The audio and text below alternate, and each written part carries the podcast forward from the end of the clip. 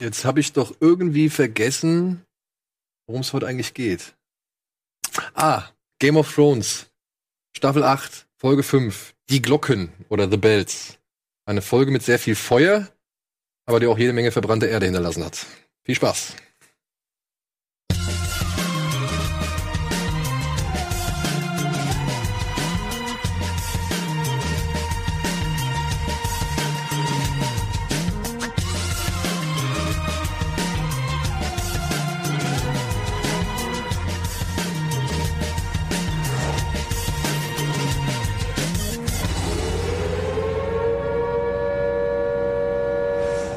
Damit herzlich willkommen zum vorletzten Recap der achten Staffel Man muss erst mal von sagen, Game of Thrones. du hast auf jeden Fall die, die Code Opener Masterclass. Ach, Irgendwie. warte, come on. Hey, wirklich, das ist ja Absolut. richtig Poesie. Ja, also, Also, kannst Ah. du bitte ab jetzt die Folgen schreiben für Game of Thrones? ja, bitte.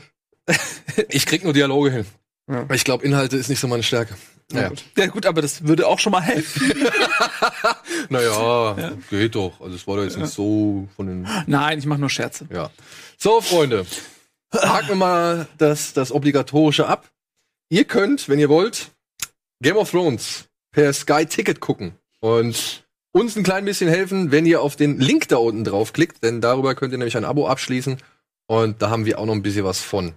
Ja, schnell zuschlagen. Es ist die vorletzte Folge und vielleicht kann man sich ja das ein oder andere noch nebenbei anschauen. Ja, ab jetzt oder die Woche jetzt kann man bingen. Dann hat man, wenn man noch bis Sonntag wartet, hat man alle Folgen. Alter Schwede, ey, da Könnte man kann das man. in einem, in einem Rush durch. Ja, ein ganzes Wochenende lang. Ich habe mir überlegt, ich habe mir überlegt, wenn ich ähm, nicht so faul wäre und viel Zeit hätte, was beides nicht ist, dann alle Folgen Game of Thrones einfach aneinander zu cutten Hm. und in so ein 80-stündiges Endlos-File. Das würde natürlich ein, zwei Jahre rausrendern. Ja. Aber das wäre eigentlich ganz, hätte ich mal Bock drauf. Und dann schöne VLC-Player und dann Loop. Oder ja, genau. Und dann gucken, dann so einen Weltrekord aufstellen. Wie lang schafft man, wie viele Folgen am Stück? So. Ja. Also. Ja, besorg oder- uns den Kinosaal dazu und dann, äh, Ah. ah, da brauchst du, glaube ich, was brauchst du da? Drei Tage? Mehr, oder? Vier? acht Staffeln, ja, also, also 80 Stunden, 100 Stunden, acht, ach, keine Ahnung, ich weiß es nicht. So egal. Der macht schon gar keinen Bock mehr auf dieses Gedankenspiel. Er will einfach hinein in, in Ja. die Sendung. Oh ja. Wir wollen uns dann direkt äh, ins Dilemma stürzen, oder was? Ja. Vorher stürzen wir uns aber erstmal ein klein wenig zurück in der Zeit, denn äh, wir haben ein schönes Zitat geschickt bekommen über Twitter von einer netten jungen Dame, ich war Larissa Marissa, glaube ich, oder so. Ich habe ihren Namen nicht mehr ganz parat. Aber ja, die hat uns hier folgenden kleinen Ausschnitt mal geschickt. Den hoffen, können wir hoffentlich jetzt mal zeigen. Ich sag dir, was noch alles passiert. Also, der Mountain kämpft gegen seinen äh, Bruder. Das können die nicht Da, bringen. auf jeden Fall. Das können die Brienne nicht bringen. und Jamie äh, Nein. kommen zusammen. Warte mal kurz. Aber- ihr könnt mir doch nicht von. ernsthaft sagen, dass ihr es geil finden würdet, wenn Clegane Bowl am Start ist. Wenn was? Clegane Bowl. Doch, wieso denn nicht? Weil das das, ey, weil das das dümmste Meme von allen ist. Und jeder, der dieses Meme macht, weiß, dass es dumm ist. Ich kenne das Ich Meme meine, nicht. dieses Meme ist, das ist doch schon extra dumm gemacht. Da ist Clegane und dann kommt da Dubstep-Musik und so. Das ist der Joke, ist doch, dass das so dumm kenn ist. das nicht, sorry. dass das so Standard ist, dass du jetzt irgendwie und jeder sagt doch auch, ey, Clegane Ball wäre geil. Aber Leute, let's face it, das ist fucking, es ist, es ist einfach nur so Fanfiction-Style. Ja, aber manchmal muss man den Leuten einfach das geben, was sie wollen. Ey, das machen die doch die ganze Zeit, Alter. Nein, aber das haben ey, sie sechs Jahre lang noch nicht gemacht. Ball. Das ist wirklich das Dümmste sorry, von da allem. freue ich mich Ich, drauf. ich habe da auch durchaus Ey, Bock nee, ey, ohne Scheiß, wenn die das machen, Alter, dann hau, dann renn ich schreiend aus dem Haus und werf mich vor ein fucking Auto. musst du rausrennen. Ey, das können die nicht bringen, ohne Scheiß, Alter. Dann gehe ich auf die Barrikaden, Alter. Ich will die Gameboy nicht, das wäre das wäre so lächerlich, Alter, wenn die das machen. Also mir macht's immer noch Spaß. Ja, mir macht auch immer noch Spaß, Alter, ist doch in Ordnung, ey. es ist doch nicht so, dass es mir keinen Spaß macht, aber ich, Aber du liebst sie halt. ich liebe sie und ich hasse sie auch, okay? Aber nicht, wenn Clay Gameboy kommt. Ey, dann sage ich einfach nur hier.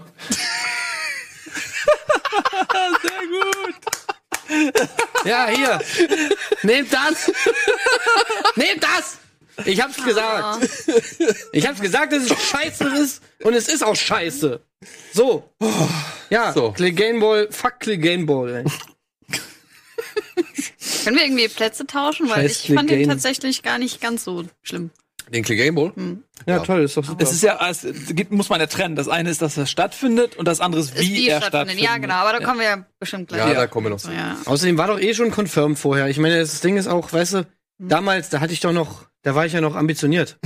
da hatte ich ja noch Hoffnung. Ja. ich Welche meine, da, da das war das noch das Ende in weiter Ferne. Weißt du, und ich meine, jetzt hat sich das ja alles schon so rauskristallisiert. Die Serie hat einen doch schon gebrochen. Ich meine, man, es wundert einen doch alles nichts mehr. Welche Staffel war das? Siebte? Nee, das Nee. war, glaube ich, die sechste? fünfte. Das, das Recap da gerade, ja? Ja, das Hm. muss schon einige Zeit her sein. Da war Eddie noch mit am Start. Ja. Also, weißt du, das ist doch alles schon, mit, mittlerweile ist einem das doch alles schon so egal, weißt du? Und deswegen sitze ich jetzt auch noch hier, weil ich meine, klar, damals hätte ich mich dann vor ein Auto geworfen und jetzt äh, kann ich aber muss ich mich nicht mal vor ein Auto werfen, sondern kann noch hier sitzen So ein und Glück. Recap machen. äh, weil, weil es halt einfach, weil man sich einfach so denkt, weißt du, da sind jetzt so viele Sachen passiert. Ey, das, das Game Bowl, also dass sich das jetzt noch passiert, das wundert mich jetzt auch nicht mehr. Ja, Ich meine, haben sie noch, ein, noch eine andere Szene, sie haben noch äh, Jamie Bowl haben sie auch noch mit reingeballert. Warum nicht, ey? Was geht, Alter? Yeah, was geht, Alter? Äh, geile Fights, ey. Tim ist sehr bedient. Okay. Aber beginnen wir von, ich meine, komm, wir haben ja schon einiges überstanden, ne? Popstars, Kaffeebecher, eine Hand, die plötzlich wieder da ist. Also jetzt Ed Sheeran im Wald. Ja, sollte. Ja. So. Jetzt ziehen wir uns wieder runter und begeben uns in den Anfang der Folge. Und dürfen uns auch schon fast unmittelbar zu Beginn von einem Charakter verabschieden, einem weiteren. Mhm. Varys sitzt in seiner Kammer und wir haben uns ja letztens noch gestern, glaube ich, äh, letzt, gestern. Wir haben uns ja in der letzten Folge noch gefragt, ob er jetzt noch sein, sein Netzwerk hat, ne? Also, dass er Ja. noch in der Lage ist, sag ich mal, sein, seine Spinnen da oder seine Mhm. Spatzen oder sonst irgendjemand loszuschicken und wir sehen direkt, wie ein kleines Mädchen reinkommt und ihm, ihm, sag ich mal, Bericht erstattet und er, er sie nochmal auf die Gefahr hinweist. Je größer das Risiko, umso größer auch der Erfolg oder der Ertrag. Und er schreibt Nachrichten darüber, dass John der einzig wahre König von Westeros ist, denn er ist ein Targaryen. Und steckt sie in Glückskekse? Mit ein bisschen Glück. Er sitzt irgendwo in. Königsmund, dann eines Tages jemand da. Aber die Kleine ist ja, arbeitet ja in der Küche und hat Stimmt, gleich in stimmt. die Glückskekse. Ja. Ja. Ja, Glaubt ihr, er hat schon mehrere Raben losgeschickt oder wurde das alles vereitelt? Weil die Kleine ist dafür da, um, äh, um Daenerys zu killen, ne? Ja. Das ist ein ja, ja. Also er hat versucht, sie zu vergiften. Stimmt. Das, da sind wir uns einig, ne? Das war relativ Ja. klar. Und äh, das spätestens als Daenerys seit zwei Tagen, also klar, Daenerys hat seit zwei Tagen nichts gegessen. Äh, ist auch klar, sie weiß das, dass er sie vergiften will und sie wartet ab und äh, äh, bläst Trübsal und will das erstmal so und dann irgendwann holt sie ihn sich. Aber ja. Ja, aber es war schon ein bisschen merkwürdig zu sehen, woher, also wie sie es, sag ich mal, offenbart, oder? Oder, also ich meine, woher soll sie es wissen? Also was, was, was ist ihre Grundlage? Wo, äh, ja, das ist, habe ich mich auch gefragt, weil äh, es war bisher nicht die Rede von irgendeinem Netzwerk, von irgendeinem Spionagenetzwerk oder so, was sie ähm, da im Inneren etabliert hat. Das war dann auch neu, so dass sie offensichtlich all diese Dinge weiß. Ich weiß jetzt nicht, wer ihr das zugeflüstert hat, aber sie muss irgendwelche Quellen haben, die wurden nur einfach nicht gezeigt. Deswegen kam es für mich auch total aus dem Nix.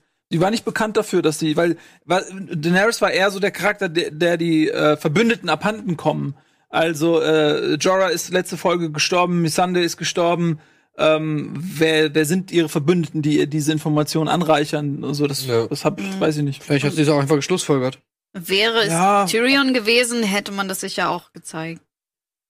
Ja. Ich meine, Klar, also er, das, ja er kam ja rein und äh, da hat sie ja auch, Mhm. also da war ja eine Erklärungsnot, weshalb er so spät kommt. Äh, von daher hat er ihr vorher das mit Sicherheit nicht gesteckt. hm, Ja, vor allem, sie steht ja dann, glaube ich, ah, nee. Die Ankunft von John sieht sie nicht von ihrem Balkon aus, ne? Die sieht nur Tyrion so gesehen, weil kurz darauf sehen wir, nachdem er halt mit dem kleinen Mädchen gesprochen hat, wie John Drachenstein erreicht und die beiden ja nochmal so ein Zwiegespräch haben. Und da habe ich mich auch gefragt, soll das jetzt suggerieren, ob oder dass John jetzt gerafft hat, dass Varys weiß, wer er ist? Oder hat es Varys gerade mit seinen Formulierungen noch irgendwie so hingebogen, dass John sich nicht ganz sicher sein, ob Varys das Geheimnis kennt? hm. Also er guckt ihn ja einmal so fordernd oder beziehungsweise so fragend an oder so irgendwie auch so ein bisschen das wissen. müsste ihm schon, müsste ihm schon klar sein. Wobei ähm, bei Jon Snow wundert einen mittlerweile auch nicht. Jon Snow, ne? Ich, äh, Jon Snow's Nothing. Also ich glaube, dass die Szene hauptsächlich dafür da war, um einfach noch mal diesen Daenerys-Arc zu unterstützen. Dass du einfach noch mal eine Szene hast, wo jemand sagt, ey, bei einem Targaryen ist es so, entweder er ist der, er ist irgendwie okay oder er ist halt der verrückteste Motherfucker, den es gibt, so nach dem Motto. Die Münze kann auf zwei verschiedene Seiten fallen. Und ja, genau so ist es ja im Endeffekt auch. Du hast Jon Snow, der ist cool. Du hast Daenerys, die anscheinend jetzt überhaupt nicht cool ist. Und das sind anscheinend die beiden äh, Seiten, die so ein Targaryen haben kann. Und ja, es zahlt halt alles auf diese merkwürdige äh, Erklärung ein, die sie da irgendwie gebaut haben, um Daenerys dann das tun zu lassen, was sie dann da tut in dieser Folge. Hm. Vor allem, ich fand es halt auch so ein bisschen komisch, warum geht er zu Jon Snow hin? Also ich meine, wenn er doch eins von dem Mann mitbekommen hat, dass der doch irgendwie versucht, das alles ja möglichst linien, prinzipientreu irgendwie über die Bühne zu bringen und was glaubt er, dass der sich jetzt zusammen mit Varys verbündet und direkt die Revolution anzettelt so? Also das fand ich irgendwie ein bisschen Ey, vor allem She's My Queen, ich kann es nicht mehr hören, wirklich. ja gut, wirst du Ich finde, dieser Satz ist so, es ist, das ist jetzt, das müsste eigentlich auch schon ein Meme sein. Das kannst du eigentlich auf alles sagen, so. Keine Ahnung. Ja, äh, Döner mit allem oder ohne Zwiebeln? Ja, she's my queen. Oder was weiß ich. Also diesen Satz, der ist einfach so, she's my queen. She's my queen. Ja. Äh, äh, ja, äh, ja, she's my queen. Wenn du nichts mehr weißt, was du irgendwie sagen sollst, dann sagst du den Satz einfach, geht auch klar. Aber es ist, also, ja, ich, ich verstehe diesen Grundton äh, und so weiter, aber das ist so ein letzter Rest an Authentizität dem Charakter gegenüber ist da schon noch zu spüren, weil er ist halt auch ein Stark und Ned Stark ist sein Vorbild und er verhält sich genauso. Und Ned Stark ist auch auf dem Pfad der Ehre äh, den Kopf losgeworden und hat sich genauso stur sozusagen diesem äh, Leitbild verschrieben und hat das konsequent durchgezogen und das macht er auch und er hatte diese Situation auch mit ihr gehabt, wo er er hat erstmal das nie gebändet, wie man in Deutsch sagt. ähm, und das ist dann schon mal so ein, so ein Versprechen, was ein Stark auch hält. Und dann gab's noch mal die Szene, äh, wo er mit äh, Dani geredet hat und hat ihr geschworen, ey, äh, ich habe kein Interesse an dem Thron, du bist meine Königin. Da hat er das noch mal erneuert, dieses Versprechen. Und er ist so sehr äh, an seine Ehre und an sein Verständnis davon gebunden, dass es schon ein Stück weit Sinn macht, dass er jetzt richtig so gebetsmühlenartig auch vor, für sich selbst dieses Versprechen noch mal erneuert. Und man erinnert sich, als Jon Snow in der schwarzen äh, Kluft steckte und er damals äh, mit ähm, äh, der rothaarigen äh, schön äh, äh, äh, nein die äh, ah. Ygritte, danke, äh, da in der äh, Höhle Sex hatte und er wusste, er ist ja als Spion der Nachtwache da, er darf das eigentlich gar nicht, er hat sich voll schwer damit getan, diesen Schwur der Nachtwache zu brechen, ähm, weil, ähm, weil er hätte es, musste es aber machen, weil er sonst aufgeflogen wäre und so weiter. Also das zieht sich schon durch sein Leben, von daher kann ich das ein Stück weit noch verstehen, aber ich verstehe auch natürlich dein Abtören, weil es ein bisschen plump ist. Ja, also ich verstehe auch da so richtig diesen Rückschluss zu nett. Also kann ich da nicht so Naja, wirklich sehen, ehrlich Eigentlich gesagt. äh, kann man es auch einfach ganz simpel nehmen, dass er einfach keinen Bock hat, König zu sein und deshalb sie immer so vor sich herschiebt. Das ist die Königin. Ja, also er hat keinen Bock, König zu sein, aber okay, also ich meine, wir haben es jetzt gecheckt so. Mhm. Aber er hat auch keinen Bock auf äh, Daenerys, glaube ich, mehr. So. Also zumindest Körperlich nicht, ja. scheint es nicht den An also hat es nicht den Anschein, sagen wir es mal so. Im Aber vorher- ist das auch nicht so weit verbreitet. Ja, Ich verstehe es halt auch nicht, weil auf der einen Seite sagt er halt I love you und she's my queen, aber auf der anderen Seite ist er halt genau das für sie dann nicht, was sie ja eigentlich will, dass er ihr Liebhaber ist oder dass sie zusammen sind, dass er sie liebt irgendwie. Er, er, es gab jetzt noch mal diese Szene, wie die beiden sich küssen und Jon Snow sozusagen dann zurückweicht und so. Also anscheinend ist er es dann doch nicht und das ist dann wiederum der Grund, also oder ein Grund, warum Daenerys noch weiter in den Wahnsinn verfällt, weil sie sich alleine fühlt und so weiter und so fort.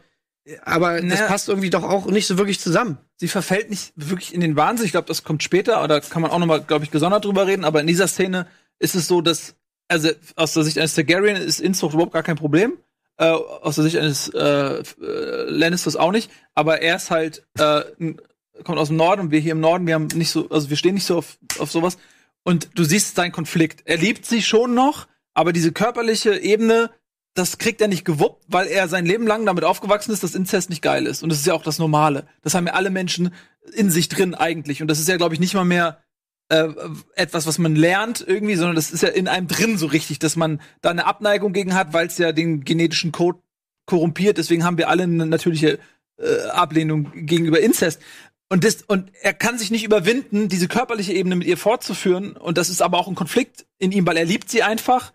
Aber er kann es nicht mehr machen, weil er weiß jetzt, sie sind verwandt. Und das ist dieser eine Konflikt. Und er lehnt sie ja nicht ab, weil er ihr Verhalten missbilligt oder sonst was, sondern er lehnt sie nur noch ab, weil er weiß, ey, ich, ich kann das nicht, jetzt, ich kann nicht diesen Inzest machen. Und für sie ist das aber gar kein Ding.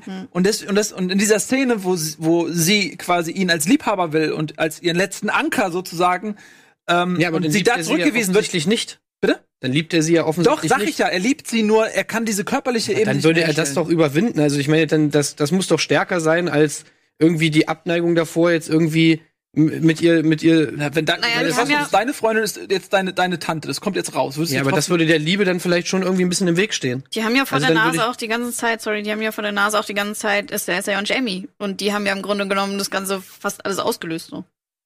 Ja, Ja, also, ja, aber trotzdem finde ich es dann komisch, dass er in der Szene, wenn er sie doch so abgöttisch liebt, ich meine, die sind da alleine, äh, keine Ahnung, die haben auch schon miteinander geschlafen und was weiß ich was alles, dass er dann irgendwie das dann nicht, nicht, nicht macht oder dann nicht diesem Trieb sich hingibt. Ich meine, das Ganze mit Igrit war ja auch schon gegens, das hätte er ja auch nicht machen dürfen. Ja, aber die sind doch nicht verwandt mit Das ist auch ein, äh, das ist auch eigentlich im Prinzip ein Todesurteil, was er da unterschrieben hat. Ja, aber das ist doch was anderes, ob du äh, und auch seine Ehre, die er damit sozusagen verletzt Ja, aber es hat. ist doch ein Unterschied, ob, ob du dein, ein, deine Ehre, und das ist ein Konflikt, weil er im Prinzip undercover war. Das ist so, als wenn du einen Polizisten undercover schickst und damit sein Cover nicht auffliegt, muss er irgendwas machen, was eigentlich im, äh, im Gegensatz zu den Gesetzen steht oder Hätte mit Igrit schlafen müssen, damit sein Cover nicht auffliegt? Ja, natürlich, er war ja, er war ja auch bei den Wildlingen sozusagen als Überläufer.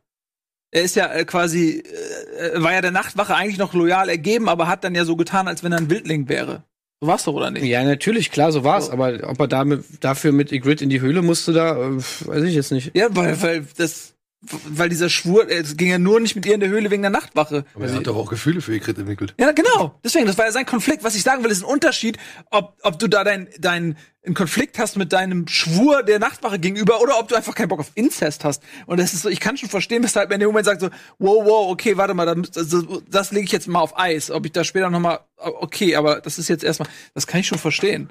Ja, das ist sicherlich Ja, ein aber- Punkt, aber es wird sicherlich auch eine Rolle spielen, ähm, dass er einfach einen Rückzieher macht vor ihrer Eifersucht. Dass er jetzt selber so ein bisschen merkt, ähm, Eifersucht? ja, dass die Leute ihn jetzt so sehr mögen, aber sie ja Königin ist und, und Ach diese so. Geschichte. Ich glaube, er rafft schon, dass ähm, Ah, ich, ich weiß nicht. Oder? Also ich, ich muss eh sagen, davor, ne? Also davor ist ja noch das Gespräch mit, Ver äh, mit, mit Tyrion. Äh, zwischen Dany und, und äh, Tyrion. Und da muss ich sagen, das fand ich schon eigentlich ganz cool. Also, wie gesagt, ich habe mich nur gewundert, woher sie die ganzen Informationen hat. Schauspielerisch fand ich das cool. Das war die eine von zwei guten Szenen, die Frau Clark in dieser sehr, also von den zwei sehr guten Szenen, die Frau Clark in dieser Folge hatte. Ich finde, die hat es gut gemacht in den, in den Momenten. Aber ja, der, also jetzt diese, das zieht sich ja durch. Diese Unterhaltung mit Tyrion, genauso wie das Gespräch mit Jon Snow, da finde ich, das ist so ein, so, ein, so ein Aufeinandertreffen von irgendwie Inkonsequenzen. Wie soll man sagen? Weil hm, ähm, ich weiß nicht, was Tyrions Absicht war. Er geht hin und sagt, ihr wurdet verraten. Und er will, glaube ich, nur den, den, den Verrat von, von Varys so gesehen preisgeben. Was Quatsch ist. Ja, also ich glaube, er versucht Ich sich will da. verhindern, dass Varys sie tötet. Er weiß das wahrscheinlich auch, dass äh, Varys sie vergiften will. Das wusste er doch in der letzten Folge schon. Der hatte doch gesagt, ey, äh, äh, Varys, please, please don't oder so, please Ja, stop, genau. Also sowas, da keine hat Ahnung. Varys ja schon sowas angedeutet. Ja, das war ja schon eigentlich klar, dass er das weiß. Also Tyrion macht eigentlich etwas, was, weiß ich nicht, jetzt nicht untypisch. Ich würde jetzt nicht sagen, also ich möchte jetzt nicht sagen, es ist nicht untypisch für ihn, sondern un nicht untypisch in der Serie, dass er, sag ich mal, er versucht jetzt was zu verkaufen oder was preiszugeben, was ihm natürlich irgendwo dann zum eigenen Vorteil gereicht. Und zwar vielleicht halt nicht umgebracht zu werden. Aber, also, er sagt, Danny, Varys hat dich verraten realisiert in dem Moment aber nicht wirklich, dass Danny dann halt eins und eins zusammenzählt und dann sagt, okay, weil du es ihm gesagt hast, schon mal ein weiterer Verrat. Weil Sansa es dir gesagt hat, wieder ein Verrat.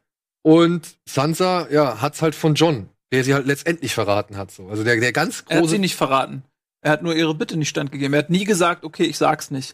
Und das ist genau der Clou. Er, er hat gesagt, ey, das wird der Beziehung nicht schaden. Und, der, und Danny hat gesagt, ey, das wird uns zerstören. Und er hat aber zu keinem Zeitpunkt gesagt, ja, okay, mache ich nicht. Das ist nämlich genau das Ding, weil wenn Jon Snow das gesagt hätte, dann wäre wär wieder seine Verpflichtung der Ehre gegenüber ins Spiel gekommen. ja, Er hat, ne? okay. sagen wir Aber so, was ist denn sein Plan? Also rein rechtlich gesehen halt. oder auf dem Papier gesehen hat er sie nicht verraten. Ja. Das ist aber nicht das, was bei einer Frau, die mehrere Kinder verloren hat, ihren Ehemann verloren hat, Vater und Mutter verloren hat, ihren Bruder verloren hat und so weiter, ist es jetzt vielleicht in dem Moment nicht so ganz angekommen. Dass er niemals offiziell bestätigt hat, ja, ich Nein. schwöre, dass ich das nicht verraten Nein, werde. aber es ist insofern für die Handlungsweise des Charakters Jon Snow von Bedeutung.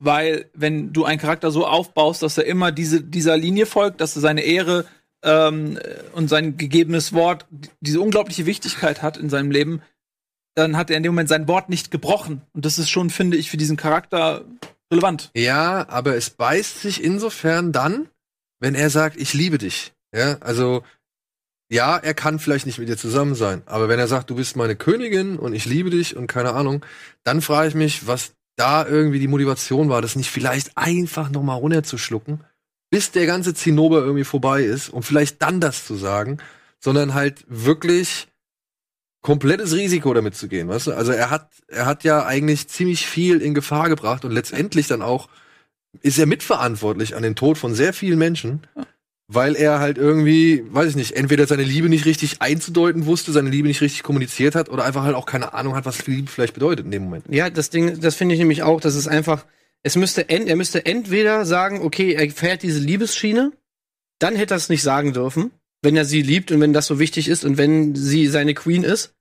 Wenn sie seine Queen nicht ist, weil er irgendwie, weil sie seine Tante ist und was weiß ich was und diese ganzen Geschichten, dann müsste er aber auch nicht, also dann, dann müsste er eigentlich eher in die Richtung gehen, dass er seine Rolle annimmt.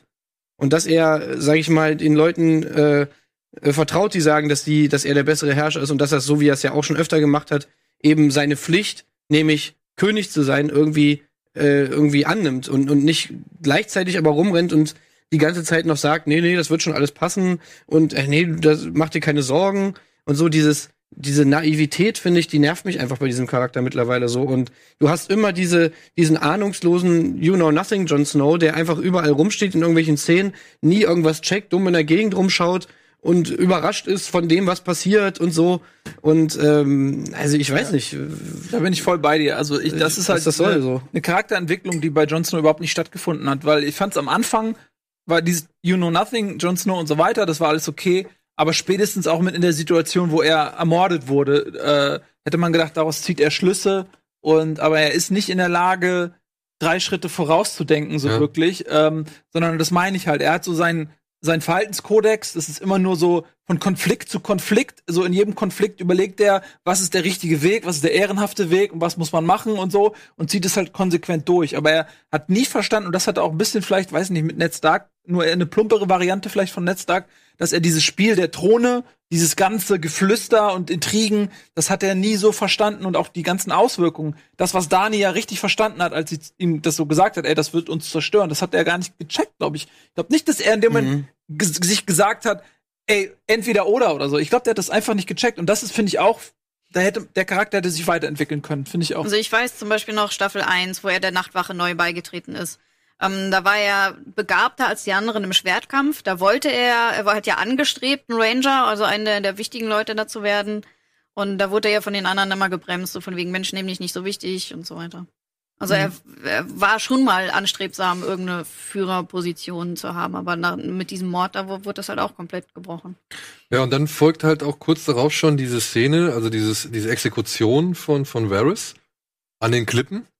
Und das, fand ich auch ein bisschen merkwürdig, weil man hat schon vorher gespürt, dass, dass Daenerys echt sauer auf Tyrion war oder beziehungsweise, dass sie schon einen Hals hatte, weil sie ja gesehen hat, von wem zu wem zu wem es gegangen ist, so, ja. Und das muss ja für jemanden, der halt vorher wirklich gefleht darum hat, dass man eben genau das nicht sagt, dass man genau nicht diesen Stein ins Rollen bringt, ähm, muss es natürlich noch richtig, ja, doppelt ätzend sein, so. Aber dann, ich meine, ich fand die, ich fand die Szene schön, wenn, wenn Tyrion hingeht und nochmal irgendwie seine Hand ergreift, so. Das fand ich cool, wirklich. You're my friend. Das war echt ein schöner Moment. Und ich finde halt auch Dinklage hat gerade am Anfang echt gut gespielt, also wirklich gut gespielt. Und ich fand's halt irgendwie dann aber auch von Daenerys und auch John steht so daneben wie so der Dackel irgendwie und ja, jetzt wird Varys eingeäschert und man fragt sich so, war das wirklich jetzt so sinnvoll, beziehungsweise war das jetzt wirklich so das konsequent? Wahres mit Wahres. Das war Ja, das war es mit Wahres. Aber weißt du, was ich meine? Also die beiden stehen daneben, sagen wirklich nicht viel, aber werden halt auch nicht nochmal wirklich, sag ich mal, von ihr gerügt, so zur Rechenschaft gezogen. Also John, ja, kriegt vorher in dem Gespräch zu spüren, okay, dann soll jetzt halt die Angst regieren. Aber, oder er kriegt halt dann im Gespräch zu spüren, jetzt soll die Angst regieren, aber irgendwie hat mir das so ein bisschen, Vor Dingen dadurch, dass es auch im kleinen Kreis äh, stattgefunden hat, aber sie trotzdem halt den Drachen benutzt hat. Sie hat das ja wirklich showmäßig quasi noch extra äh, ihn verbrannt mit dem Drachen. Weil das Ja. ihre Stärke ist. Das, der Drache ist das Symbol ihrer Stärke. Und bei ihr in ihrer Lebensgeschichte lief immer alles über Hm. Stärke. So immer, wenn sie schwach war, wurde sie ausgenutzt. Ähm, und sobald sie Stärke hatte, ähm, haben die Leute ihr gefolgt. So und das und von daher macht das schon Sinn, dass das mit dem Drachen passiert. Ja, Was ja auch ganz witzig ist, ist ja eigentlich, dass Varys ja gesagt hat in der letzten Staffel, glaube ich, dass er, wenn sie ihn schon tötet, dann bitte nicht mit Drachenfeuer, ne? Hat er gesagt? Äh, ja, das, mehr. das war nach dieser ganzen Geschichte mit, mit Randall Tarley und, äh, und seinem Sohn, Mhm. die ja von geröstet wurden vom Drachen und im Nachhinein dessen meinte Varys dann, dass, dass er, ähm, wenn sie ihn killt, halt bitte nicht von dem Drachen töten, was sie sozusagen jetzt dem nicht stattgegeben hat. Äh, was ich, was glaube ich da auch ein wichtiger oder was vielleicht sogar der wichtigste Satz war, war ja, fand ich, dass ähm, Varys halt da stand und meinte so, ich hoffe, dass ich falsch liege. Ne, kurz bevor er gestorben ist, hat er ja zu Tyrion nochmal gesagt, I Ja. hope that I'm wrong. ja, Ähm, was halt natürlich dann auch wieder foreshadowt, dass Ja, da war ja ja. eigentlich schon klar, okay, Daenerys wird auf jeden Fall die Mad Queen. So fand ich, das war so ein Schlüsselmoment, wo du gesehen hast, okay, dafür stirbt Varys ja jetzt eigentlich, für diese Erkenntnis. Und mit dem Feuer, das ihn verbrennt, wird das sozusagen eigentlich besiegelt so. Ja. Mhm. Ich fand aber die Szene im Allgemeinen eigentlich ganz, ganz stark. Ähm, ich fand es auch von Tyrion, weil dieser Konflikt in ihm so auch sehr glaubwürdig dargestellt wurde. Das ähm, Varys war eben sehr klar in seiner Meinung, ey, ähm, John ist der bessere König. Ich fühle mich der, Rel der dem, dem Realm verpflichtet, dem Königreich, was auch immer das dann jetzt bedeutet. Er hat irgendwann mal gesagt, das sind die ganzen Millionen von Leuten und so weiter. Aber man hatte immer das Gefühl, okay, vielleicht ist es doch noch was Konkreteres. Und er schickt ja auch diese Briefe, Frage ist an wen und so. Deswegen, das manchmal ein bisschen schwammig am Ende, aber die Verpflichtung, die er gegenüber, äh, die er verspürt, ist eine und die Tyrion verspürt ist eine andere. Und dieser Konflikt in Tyrion aus Loyalität zu Daenerys, zum einen dieses Emotionale, was er auch gegenüber Cersei hat, was überhaupt nicht rational ist, diese emotionale Bindung ihr gegenüber, obwohl sie ein Tyrann ihm gegenüber auch immer war, die liegt eben bei, bei Daenerys und dieser rationale Tyrion, der das ähnlich sieht wie Varys, der auch die Gefahr sieht und, und er ist, kann sich da nicht entscheiden. Und in dem Moment, wo Varys halt sagt, okay, ich gehe diesen Schritt aktiv an der äh, Verhinderung der Thronbesteigung zu arbeiten, sie zu vergiften, sie zu töten und so weiter, das gibt dann sozusagen, glaube ich, den letzten Push in die Richtung zu sagen, okay, ich entscheide mich für Daenerys. Ähm, und Naja. dieser, und du siehst aber in diesem Schauspiel den Konflikt, dass er die Würde hat, die, zu sagen, it was me. Dass er zu Varus geht und sagt, ey, ich bin's gewesen. Er hat die Größe, ihm das zu sagen. Ich habe dich verraten. Und, und wie die auseinander, äh, das fand ich schon gut. Und Ja. wir dürfen auch nicht vergessen, hier Jamie, der ist ja runtergeritten. Hier wollte ja äh, zu, zu Dings da. Und Daenerys sagt, ja, ja, sie haben den aber äh, geschnappt und gefangen gehalten. Mhm. Und damit droht sie ja Tyrion auch noch. Das war er jetzt, er hat schon Stimmt. so oft verkackt, wenn Er er, hat jetzt so noch oft ein- verkackt. Mhm. Das ist ja jetzt noch ein Druckmittel aus. Das ist auch nicht gerade ein Ja. netter Move. Da würden wir gleich mal nach der Werbung drauf eingehen und äh, ja, ein bisschen in der Folge voranarbeiten. Bis gleich.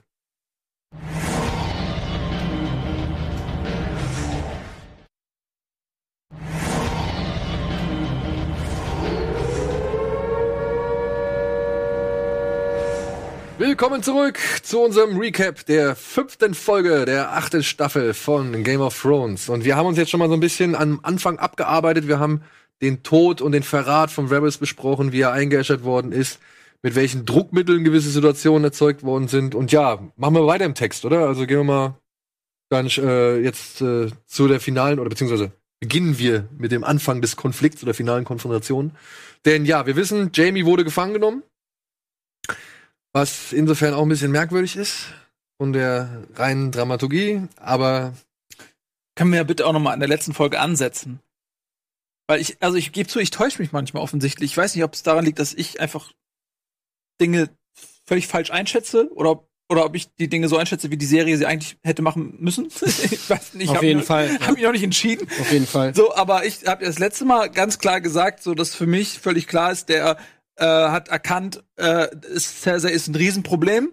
er ist, fühlt sich verantwortlich für dieses Problem und durch seinen Story Arc ist er an den Punkt gekommen, wo er sich dieser Verantwortung stellt und sagt, ich bin derjenige, der mit ihr dealen muss. Ich muss sie jetzt beseitigen, wie auch immer. Das ist meine Aufgabe. Nachdem er mit Brienne dann so zusammen. Das war, so hab ich das, das war für mich gar kein Zweifel. Und dann stellt sich raus, nee, er reitet doch dahin zurück, weil er gesehen hat, oh, ich lieb sie jetzt doch und ich will mit ihr zusammen sein. Und Ja. äh, also ich, ich muss sagen, ich finde der Story Arc des Jamie Lannisters ist dadurch fast schon ruiniert worden. Hä, fast schon? Der, klar, der ist komplett irrelevant, dieser Charakter. Also- Er ist ruiniert worden. Ja, ich also sehe was das. hat der für eine Bewandtnis, was hat der für eine Bedeutung? Ja. Dieser ganze Charakter ist komplett sinnlos. Also, Also ich, ich, ich bin da teilweise auch wirklich auf eurer, ähm, auf eurer Seite, aber man muss auch denken, wie, wie, wie alt ist Jamie? Keine Ahnung, 40 irgendwas. Und dass er hat halt sein Leben lang, seitdem die Kinder sind, äh, waren die ein Paar und waren zusammen. Und dass er das so auf einmal vergessen kann und einfach komplett sie einfach umbringen will, das ist auch ein bisschen schwierig. Naja, also Dass ich, all, die- all die Jahre das Problem ist, ich sehe auch gar nicht so das, das, das Problem darin, dass er letztendlich versucht, sie und damit ja auch noch sein Kind zu schützen. So, oder in Sicherheit zu bringen. Ja. So, ich sehe es ja ein. Also er sieht den Kampf ja als verloren an, denke ich mal. Also er glaubt halt schon, obwohl, das passt aber auch nicht. Im Gespräch mit Tyrion, wenn Tyrion versucht, ihn zu befreien, nachdem er irgendwie auf Altvalyrisch da. sagen, sagt er noch, dass das Gleichstand ist. genau. Mhm. Und, und da, da, da stellt er sogar den Sieg von Daenerys in Frage. Ja. Trotzdem schafft es ihn dann Tyrion davon zu überzeugen, dass der Sieg eigentlich eine sichere Sache ist und er ihm und gibt ihm halt die Option, ja, in die große Ferne zu segeln, an vorbei an allen, irgendwie um dort in Essos oder Pessos oder was weiß ich wo, Pentos, äh, nochmal neues Leben anzufangen, so. Und Was ja auch bedeutet, dass in der letzten Folge diese Information, die er kriegt, was wir letztes Mal anders interpretiert haben, aber beim letzten, bei der letzten Folge, wo Jamie die Information kriegt, dass der Drache down gegangen ist, dass die Flotte überfallen wurde und so weiter und so fort, dass, dass da- ihm das den Impuls gibt, loszureiten, weil er meint, okay, vielleicht gewinnt Cersei doch. Und deswegen reitet er los. Weil er sozusagen, also. das- ja, aber reitet er los, weil er weiß, er will noch, ähm, er kann und will, nee, reitet er los, weil er weiß oder sagt, ich will wieder mit ihr zusammen sein? Ja. Oder reitet er los, Und weil er eine Zukunft sieht für die beiden. ja, weil er, ja, weil er eine Zukunft sieht für die beiden, oder halt reitet er los, weil er halt ihr Einhalt gebieten will. Ich dachte eigentlich auch, er will ihr Einhalt gebieten. Ja, aber offensichtlich nicht. Offensichtlich nicht. Und mit der Information, die wir jetzt haben in diesem Gespräch mit Tyrion, wo er ja sagt, sozusagen, äh, nö, es herrscht jetzt wieder Gleichstand. Sie hat nur noch einen Drachen, irgendwie, es sind ganz viele Truppen, hat sie verloren und so, und jetzt ist das Ganze wieder ausgeglichen. Die wirft ja wiederum die Information, wie wir in der letzten Folge haben, in ein ganz neues Licht, wie er die überhaupt eingeschätzt hat, was bei ihm eigentlich im Kopf passiert, nachdem er diese Information bekommen hat. Und, und das ist halt einfach nur, also was sagt das über diesen Charakter aus? Was Ja. sagt das darüber aus, über den Plan, überhaupt erstmal nach Winterfell geritten zu sein? Was hat er sich denn gedacht in der Szene, in der er da äh, auf der Karte steht mit Cersei ähm, und, und wo er dann rausgeht? Wo Cersei ihn eigentlich noch umbringen will, es Ja. aber dann doch nicht kann, wo er sich dafür entscheidet, okay, ich reite jetzt nach Winterfell. Was war sein Plan? Das ist genau die Schlüsselszene, weil er hat diesen Story Arc, wo, wo und ich, er hat ja eigentlich den besten Story Arc von allen Charakteren, so Ja. wie er als dieser äh, Jüngling, beste Schwert, super arrogant, irgendwie äh, reichste Familie. So, Wichser halt einfach. so, ja, genau. Und dann wird er gebeutelt und so und dadurch entwickelt er sich so richtig krass. Und dann war für mich dieser Schlüsselmoment nämlich, als er mit Cersei bricht und er erkennt, sie will gar nicht helfen. Sie, sie hat gelogen, sie schickt die Truppen nicht in den Norden, um gegen die Untoten zu helfen, sondern es ist abgekartetes Spiel und ihm dann noch droht, dass äh, Sir Gregor äh, Clegane, der Mountain, ihn umbringt. So. Und da, in dem Moment hat er es gecheckt, da hat er in ihr wahres Gesicht gesehen. Und es war so, okay, ich jetzt, jetzt sehe ich dein Gesicht. Nach all den Jahren, durch meine charakterliche Weiterentwicklung ist es mir ermöglicht worden, dein wahres Gesicht zu sehen wie in einen Spiegel des alten Ichs zu gucken. Er sieht ja auch das alte Ich in ihr und erschrickt regelrecht. Und dieser Schock ist so heilsam, dass diese Liebe, dieser Bond bricht. Es gibt Das ja- war der Moment. Es gibt ja noch ganz viele andere Szenen. Da war noch die Szene mit Olenna Tyrell zum Beispiel, dieses Gespräch, kurz bevor Olenna gestorben ist. Stimmt. Da war die, dann war die, die, die Scepter da, die Sept of Baelor, die Mhm. äh, Cersei in die Luft gejagt hat und so, dieses Wildfire. Was, was Ja. mir auch verdeutlicht hat, wie schrecklich und wie wahnsinnig sie eigentlich ist. Das wurde ja alles so aufgebaut. Hast du zum Beispiel, äh, hast ja viel mehr Charakterentwicklung gehabt, als zum Beispiel jetzt bei Daenerys, die sich mal kurz um 180 Grad gedreht hat. Ja, oder das Aber- erste Schaumbad mit Brienne. Ja, was er da noch offenbart hat, so, wo man halt den Charakter auch nochmal irgendwie richtig kennenlernt. Und das ist auch so ein Ding. Da hat er gesagt, ey, oder da wurde klar, er hat den irren König umgebracht, weil ihm halt eben, weil er nicht wollte, dass er die Menschen in, in King's Landing verbrennt. Ja. Ja, also weil ihm die Menschen halt in King's Landing nicht egal waren. Und jetzt stellt er sich halt in der Folge hin und sagt, ihm sind sie die Menschen Ja. egal. Ja, nicht wirklich. Also ich glaube halt schon, dass er einfach vielleicht noch die letzte Chance darin sieht, weil er der einzige Mensch ist, der Cersei nahe steht, dass er die da halt irgendwie zur Vernunft bringt, rausschleust oder was auch immer. Aber er So, sagt es doch, dass ihm die Menschen egal sind. Hat er gesagt? Ja. Ja. Er sagt es in dem Gespräch mit Tyrion, bla bla bla. Die, Tyrion spricht die Menschen an und er sagt, ey, die Menschen sind mir eigentlich komplett egal. Und selbst wenn er vorher ein Wichser war, war er trotzdem noch der Wichser, der halt den ihren König umgebracht hat, weil er nicht wollte, dass der irre, irre alle, alle Menschen verbrennt so. Und ja, das ist, wie gesagt, ich verstehe, warum dieser Charakter dahin geht und versucht, seine die Mutter seines Kindes irgendwie noch zu retten oder da rauszuziehen oder sonst irgendwie versuchen, ja, von der kompletten Zerstörung irgendwie zu, zu beschützen oder was weiß ich so. Aber der Weg dahin, das ist leider, nee, das ist so ein Jojo, weißt du, so. Ja, das ist auch vor allem alles irgendwie nur so geschrieben, damit du noch mal irgendeine Art von Twist hast. Es gibt diesen Charakterbogen, der über ewige, und das ist ja nicht nur bei Jamie der Fall, sondern auch bei vielen anderen Charakteren, dass du einfach diesen Charakterbogen hast bis zu einem bestimmten Punkt und er dann so verkehrt wird, damit du noch mal so, eine, so einen Schockmoment hast, so wie in der letzten Folge, wo Jamie dann eben losreitet.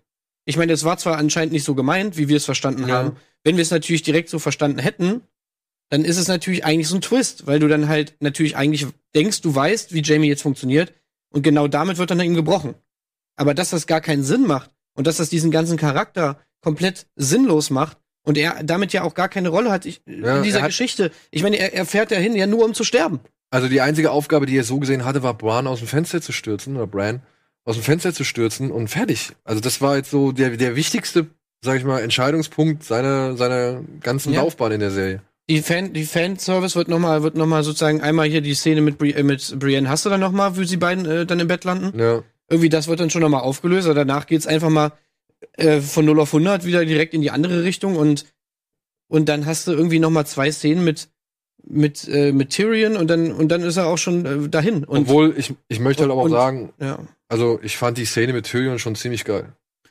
Ja, also Ja, ich die fand, war ich, auch die war für sich genommen Ja. geil. Ja. ähm, wenn man die Charakterentwicklung Jamies oder so weiter mal außer Acht lässt oder was er da macht, also wenn du das einfach so isoliert betrachtest, der ist in Ketten und, und das, was Tyrion sagt, das ist ja richtig emotional und tiefgehend, weil das ist auch eine Sache, die zieht sich von Anfang an durch seinen Charakter, als er sagt so, ey, die ganze Welt hat mich als Monster gesehen und du bist der Einzige, der mich am Leben gehalten hat und das kann ich so, da kann ich mich voll reinversetzen, nicht weil ich das gleiche durchgemacht hätte oder so, aber er schildert das ja so glaubwürdig, dass man das total mitfühlt und, und dass Jamie im Prinzip alles für ihn ist. Sein Vater, seine Mutter, äh, er ist, er ist der, die einzige Insel des guten Gefühls und der Sicherheit in einem, in einem Meer voller Raubtiere, die ihn alle hassen und verachten. Und diese, dieses Gefühl, was er Jamie gegenüber hat, ist so stark, dass wiederum seine Handlung auch plausibel wird, dass er ihn in dem Moment rettet, obwohl er gerade eben Varys ans Messer geliefert hat für den Verrat an Dani und Dani ihn gewarnt hat und er jetzt im Prinzip auch wieder Dani verrät, indem er ähm, unterschreibt er sein Todesurteil damit. im Prinzip Sagt schon. er ja auch. Genau, und dann, und dann denkt man wieder, ey, warum bist, warum glaubst du, ich hab's das letzte Mal schon bemängelt, warum glaubst du immer noch an das Gute? Warum rett, warum komm, fängst du wieder an mit, ey, einer, meine Geschwister äh, irgendwie mit Worten dazu zu bringen, dass sie vom Krieg lassen und es abhauen. Das, das, wie oft ist das gescheitert? Und er versucht wirklich noch mal. Und da habe ich gedacht, so, ey, Leute, wann checkst du es denn, dass du mit diesen Worten nichts erreichst bei deinen Geschwistern? Aber dadurch, dass er das so geschildert hat, diese Emotionalität, da habe ich gedacht, okay, ich verstehe dich, weil du rettest gerade deine Welt, du rettest gerade dich selber auch. So, ähm, Oder versuchst es zumindest. Ja, aber was Ja. er auch erreichen will, ist ja, dass, dass äh, Jamie Cersei mitnimmt und damit sozusagen der Kampf entschieden ist. Also er will ja auch die Leute in King's Landing retten damit. genau, ja, Ja. ja, klar. Aber also, dass er darauf vertraut, dass Cersei sich darauf einlässt, finde ich, ist eine Fehleinschätzung ihres Charakters so. Weil das, diese Lektion hätte er jetzt lernen müssen, dass äh, Cersei das sich darauf nicht einlassen wird. Aber das ist das eine, aber das andere ist, dass er Jamie befreit. Ich meine, so, Ja. weil er das Wichtigste ist im Prinzip dann in dem Moment. Aber er Ist sagt, aber natürlich auch eine Revanche, ne? Also ja, genau. Und das fand ich halt auch, das fand ich ganz nett. Also das fand ich, das fand ich schon schön. So, wenn man jetzt mal einfach in dieser reinen Fantasy-Welt und inneren Logik und sowas bleibt, weil einfach, ja, wie er es halt dann auch anspricht, äh, sich nochmal revanchieren, revanchieren zu können und ihn zu befreien, so. Ich fand, das war einfach ein schönes, eine schöne Spiegelung, so. Das mag ich, das gefällt Mhm. mir. Und ich fand auch schauspielerisch, ey, Dinklage war echt wieder so stark. Also, und Costa Waldau war auch cool. Also, das ist halt so schade. Es ist halt auch wieder so eine kleine Insel irgendwie, wo du halt weißt, ey, das kann eigentlich alles ganz gut funktionieren, aber es funktioniert halt auf Kosten von irgendwie merkwürdigen Entscheidungen und Ja. Entwicklungen so, ja. Ja, ich frage mich halt auch, ob das wirklich dieses Jamie-Problem an seiner Entwicklung liegt, weil ich glaube, das Ende ist ja ziemlich vorgeschrieben. Also die Leute wissen ja schon, wo die Charaktere enden. Ob das nicht einfach nur ganz stumpf Schuld des blöden Pacings ist, dass es jetzt alles einfach viel zu schnell ist. Das glaube ich. Das kann gut aus, äh, durchaus eine, eine Ursache dafür sein, so. Aber ich sage auch mal, der muss jetzt nicht noch drei, vier Abbiegungen machen, so. Dann mach doch halt nur eine. Ja, und nicht irgendwie so einen Zickzackkurs, Hm. wie er jetzt irgendwie gerade in den letzten drei Folgen hingelegt hat, so. Weil, da hat sie mir ja schon recht. Wie hoch war die Erwartung, dass wenn er allein nach Kingsland, äh, nach, nach Winterfell reist, um dort sich an der Schlacht zu beteiligen, dass er die auch überlebt?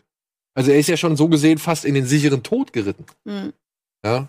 Und Es macht so viele Szenen irgendwie.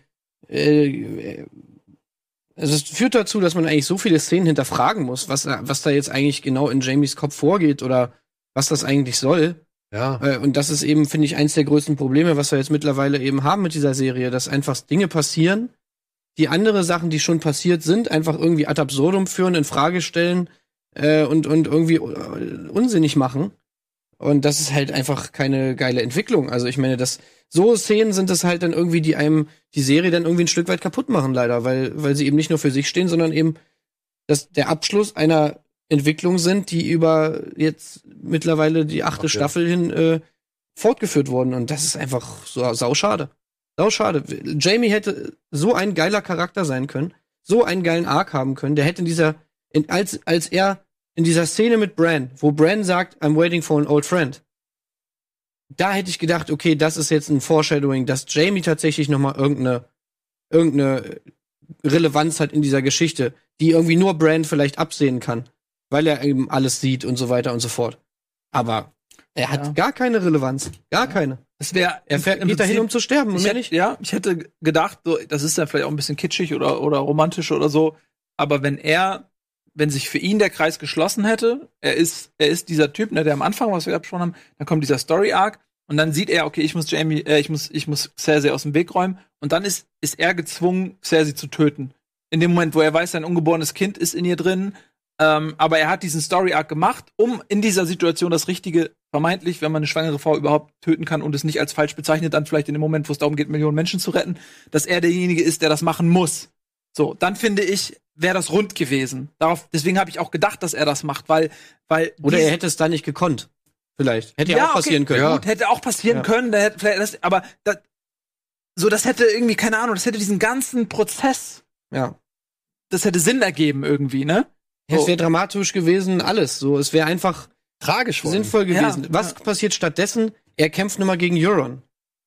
Also das Ja. ist so billig. Das ist so, Also das, so das fand ich auch enttäuschend. Ja, also, aber da, da sind wir an den das Haaren okay. herbeigezogen und ganz zu. billigster Fanservice. Und, und das dann anstelle von einem Charakterbogen, der ordentlich zu Ende geführt wird. Ja. Stattdessen, ja, machen wir weiter. Passiert jetzt das, worauf wir jetzt auch schon gewartet haben, der Aufmarsch. King's Landing wird umstellt mit dann doch etwas mehr Soldaten, als ich dann auch irgendwie mir im Kopf vorgestellt habe. So. Also es wurde ja schon entsprechend visualisiert. Da gab es ja am Anfang diese eine Szene, wo man halt so, so die breite Front so gesehen sieht von den, glaube ich, Unsullied, die da stehen Mhm. und ein paar Nordmännern. Und da dachte ich noch, ach, das sind ja eigentlich gar nicht so viele. Während halt auf der anderen Seite schon die Goldene Kompanie aus dem Tor rausmarschiert und die Ballisten da oben stehen und äh, geladen sind und die Bogenschützen sich da auf die Burgmauern aufreihen. Und dann dachte man sich so, ja, okay, das sind doch schon weniger. Aber da gibt's diesen einen Shot von der Seite. Da sieht man Tyrion, glaube ich, zentral im Bild. Und äh, Davos und John stehen so rechts von ihm. Und dann sieht man über Tyrion hinweg noch eine ganze Menge mehr Soldaten, die irgendwie im Hintergrund stehen, hinter so einem Erdhügel, den man, glaube ich, vorher dann nicht so richtig gesehen, also der vorher irgendwie die Sicht verdeckt hat. Und da war ich noch ein bisschen, okay, es sind ja doch einige. Und dann Übrigens sind der, der Shot of Battle of the Bastards, ne? Derselbe Schuss. ja, Und bloß Okay. in die andere Richtung. okay. Und dann, ja, hat man ja später auch noch gesehen, es sind ja doch noch echt einige Dothraki am Start, Ja, Mhm. stimmt. die äh, den Angriff starten. Ja, aber muss mal sagen, auch diese Phase fand ich eigentlich geil. Tyrion hofft darauf, dass die King's Landing Bewohner sich ergeben und irgendwann halt die Glocke läuten, um zu symbolisieren, dass der Krieg so gesehen gewonnen ist oder sie halt kapitulieren. Und er möchte halt auch, also er hat ja auf Biegen und Brechen von allen irgendwie abverlangt zu sagen, ey, wenn die Glocken läuten, halten wir inne. Und das ist ja auch etwas, was er von Daenerys möchte. Aber die ist natürlich jetzt auch auf ihn nicht mehr allzu gut zu sprechen und man weiß halt nicht, wie sie auf diesen Wunsch reagiert oder ob sie überhaupt auf diesen Wunsch reagiert. Aber diese Anspannung davor, Ja, die war echt die wirklich war gut. wieder geil. Mhm. Ja, da war einiges äh, Gutes bei. Ich fand, ich muss echt sagen, wo fängt man an? Also ich fand diese Stimmung, dieses Face-Off gut und ich mag generell immer so Momente, wenn was so episch aufgebaut wird und dann ist es einfach so vorbei. Find, so, und ich fand es halt auch lustig, die zeigen diese goldene Kompanie, die wird so eingeführt, krasse Krieger und dieser Kommandeur und hier. Und dann kommt einfach der Drachen und dann, die hören schon diese, diese Geräusche, dieses Bombardement im Hintergrund und dann durchbricht er einfach diese Mauer und die, der Kampf ist entschieden. Und vorher, das wurde so aufgebaut, so war dieses Gleichgewicht und epische Schlacht. Nö, die werden einfach weggepustet. Und das fand ich so aus Entertainment-Sicht sehr unterhaltsam. Witzig, ja. Witzig, ja. Aber, mit- Aber wenn ich jetzt auch das wieder, ja, Wenn der Moment wenn, verpufft. wenn, also das fängt schon an mit, in der letzten Folge wird äh, der eine Drache von drei Pfeilen Getroffen. getroffen, die pflücken ihn aus der Luft. Und dann ganz King's Landing bereitet sich darauf vor, dass ein Drache angreift. Überall stehen diese Scorpions, die komplette Flotte. Nicht mehr 30 Schiffe oder was, sondern 100 Schiffe. Die zielen auch noch in die richtige Richtung, aus der der Drache kommt. Und er fliegt zwar aus der Sonne, also das ist grundsätzlich smart, okay, sie kommt mit der Sonne im Rücken, das heißt, er wird spät gesehen, der Drache, aber er sieht ihn ja immer noch rechtzeitig, um ihn irgendwie ins Visier zu nehmen. Und ohne Probleme ein Drache die komplette Defense macht er kaputt. Und ich fand's aus Entertainment-Sicht lustig, das zu sehen. Geil, der Drache, er bombt hier alles weg. Ich fand's mega geil. Auf der einen Seite, auf der anderen Seite habe ich gedacht so, ernsthaft? Ja. So, der kriegt drei Pfeile ab in der letzten Folge und jetzt ist Wobei man halt auch sagen muss, in, in der letzten Folge sind die halt, naja, da haben die nicht gerafft, dass die Schiffe da sind. Die fliegen einfach sturschacks geradeaus, vielleicht auch nicht mal im vollen Tempo. Ja. Das, wo der Drache von oben kommt und dass die schon dahin zielen, das finde ich auch. Also warum haben die nicht getroffen? Aber ich glaube auch, dass die das, das, die das jetzt einfach ein bisschen adaptiert haben, dass die halt schon ein bisschen wahllos hin und her fliegen und man nicht so easy zielen Ja, kann. aber- den Ballisten Ey, und- Leute, Wir sind uns aber einig, das dass, macht gar keinen Sinn, sich darüber zu unterhalten. dass macht in gar der letzten Sinn. Folge, und da ist halt genau der Punkt, ich, ich bin da voll bei dir, als ich gesehen habe, wie der Drache das erste Mal so ähm, runterkommt und so die ersten drei, vier Schiffe mit seinem Strahl irgendwie komplett pulverisiert, hab ich gedacht, yes, geil. Will ich sehen. Und dann macht er den Bogen und Euron schießt, glaube ich, noch mal daneben und fliegt direkt auf Eurons Schiff zu und Euron springt noch irgendwie kurz runter, während der Drache halt auch sein Schiff pulverisiert.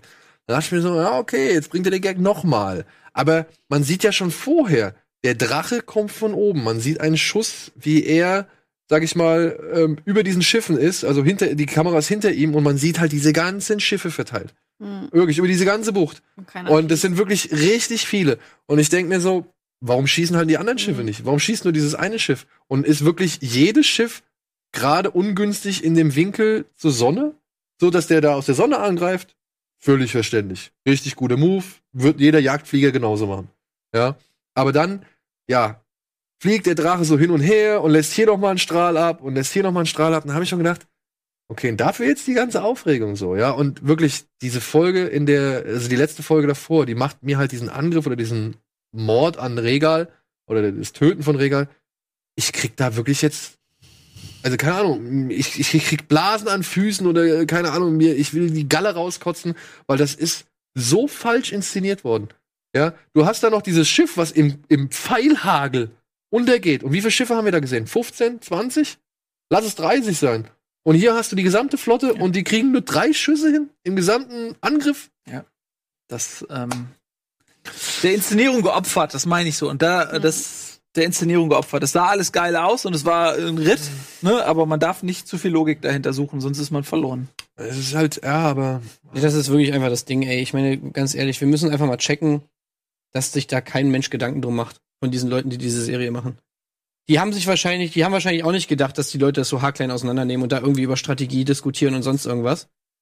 Und ich meine, die Sachen sind ja alle schon abgedreht. Ich kann mir gut vorstellen, dass sie nach der dritten oder nach der vierten Folge sich so gedacht haben, so, oh, okay, krass, die Leute regen sich darüber auf, scheiße, die fünfte Folge kommt ja auch noch. äh, naja, gut, ja, was soll man machen? So nach dem Motto. Aber, also, weiß nicht, mittlerweile finde ich, man kann sich darüber nicht mehr aufregen. Weil es, es, es ist einfach, es wird darauf kein Wert gelegt. Es soll einfach nur, erreicht werden soll einfach nur, die Iron Fleet muss weg und die Golden Company muss weg. So, jetzt wollen die keine epische, haben sie vielleicht auch kein Geld mehr und wollen das auch nicht machen, keine Zeit, kein Geld und was weiß ich was alles, da epische Schlachtszenen zu machen. Also denken die sich, ja gut, dann machen wir es mit dem Drachen. Und das geht wie schnell? 20, 30 Sekunden, Ja, ist, es, sind die weg. ist halt schon wirklich easy, ne? So, und das war's. Und das hat einfach nur den einzigen Sinn, den das hat, ist, dass die weg sind und über mehr muss man nicht diskutieren, weil da macht sich niemand Gedanken. Also warum sollen wir das jetzt halt auseinandernehmen? Irgendwie, Ja, gut, es- weil es eine Recap-Show ist. Ja, nee, aber also keine Ahnung. Ich, Ja, ich habe keinen Bock, mich darüber irgendwie, da kann man sich so krass drüber abfacken, aber man, es bringt nichts. Ich versuche halt auch irgendwie jetzt nicht alles so total niederzumachen oder jetzt einfach total verzweifelt dann, dann die letzten Folgen ranzugehen und zu sagen, nee, die Serie ist jetzt für mich gestorben, weil ich, ich finde das ein bisschen schade, dass das gerade so viel, ich meine, klar berechtigt, diese ganze negative Kritik, die die Folgen äh, einkassieren, aber ich finde es auch wiederum schade, dass die Leute einfach so mit einem Schnipp vergessen haben, was die letzten sieben Jahre passiert ist, was die die sechs, letzten sieben Jahre Ja, aber da die ist, da ist die. Serie selber dran schuld.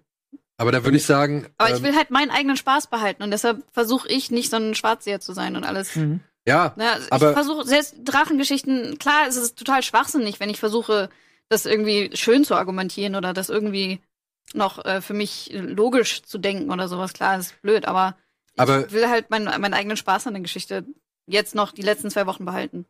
Das sehe ich vollkommen genauso. Ich hatte ja, ich hatte ja auch, ich stand während dieser Schlacht so, ja, gerade da kommen wir ja auch gleich noch drauf zu sprechen. Da war ich dann auch wieder so angespannt oder da gab es auch wieder diese Momente, wo ich halt wirklich drin war oder wo ich gesagt habe, boah, alle fett, richtig gut. Aber das Problem ist, selbst wenn ich genau mit der Einstellung rangehe, kommen halt diese Szenen, wo ich und ich meine, ich fand es ja ein cooles Bild, wenn die dieses dieses Schiff von Tyrion da in tausend Teile zerfetzt wird, weil halt nee, nee, jetzt in Ach, der davor, letzten Folge, ja. weil halt wirklich bam, bam, bam, bam, 20 Pfeile da rein Mhm. marschieren, so, ja. Und dann denke ich mir, jetzt aber, wo nicht ein einziger, also wo halt drei Pfeile insgesamt abgeschossen werden oder vier, so, da fühlt sich das nicht richtig an. Das fühlt sich einfach, das Verhältnis ist merkwürdig.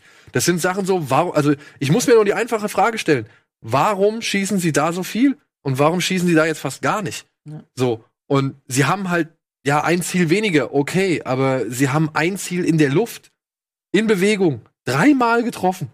Ja, und jetzt brauchen sie irgendwie Ewigkeiten, um das Ding nachzuladen, so. Das, das, das sind einfach so Sachen, das ist schade, weil die geben sich ja Mühe. Die geben sich ja Mühe mit der Ausstattung, die geben sich ja Mühe mit der Inszenierung, die geben sich ja Mühe mit dem Effekt und den Bildern, die sie da kreieren.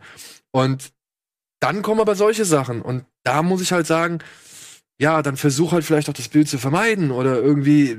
Also es ist, ist halt. Ja, Ich- das muss ich auch sagen. Mir tut es so unfassbar leid für diese ganzen Leute, die da mitarbeiten an dieser.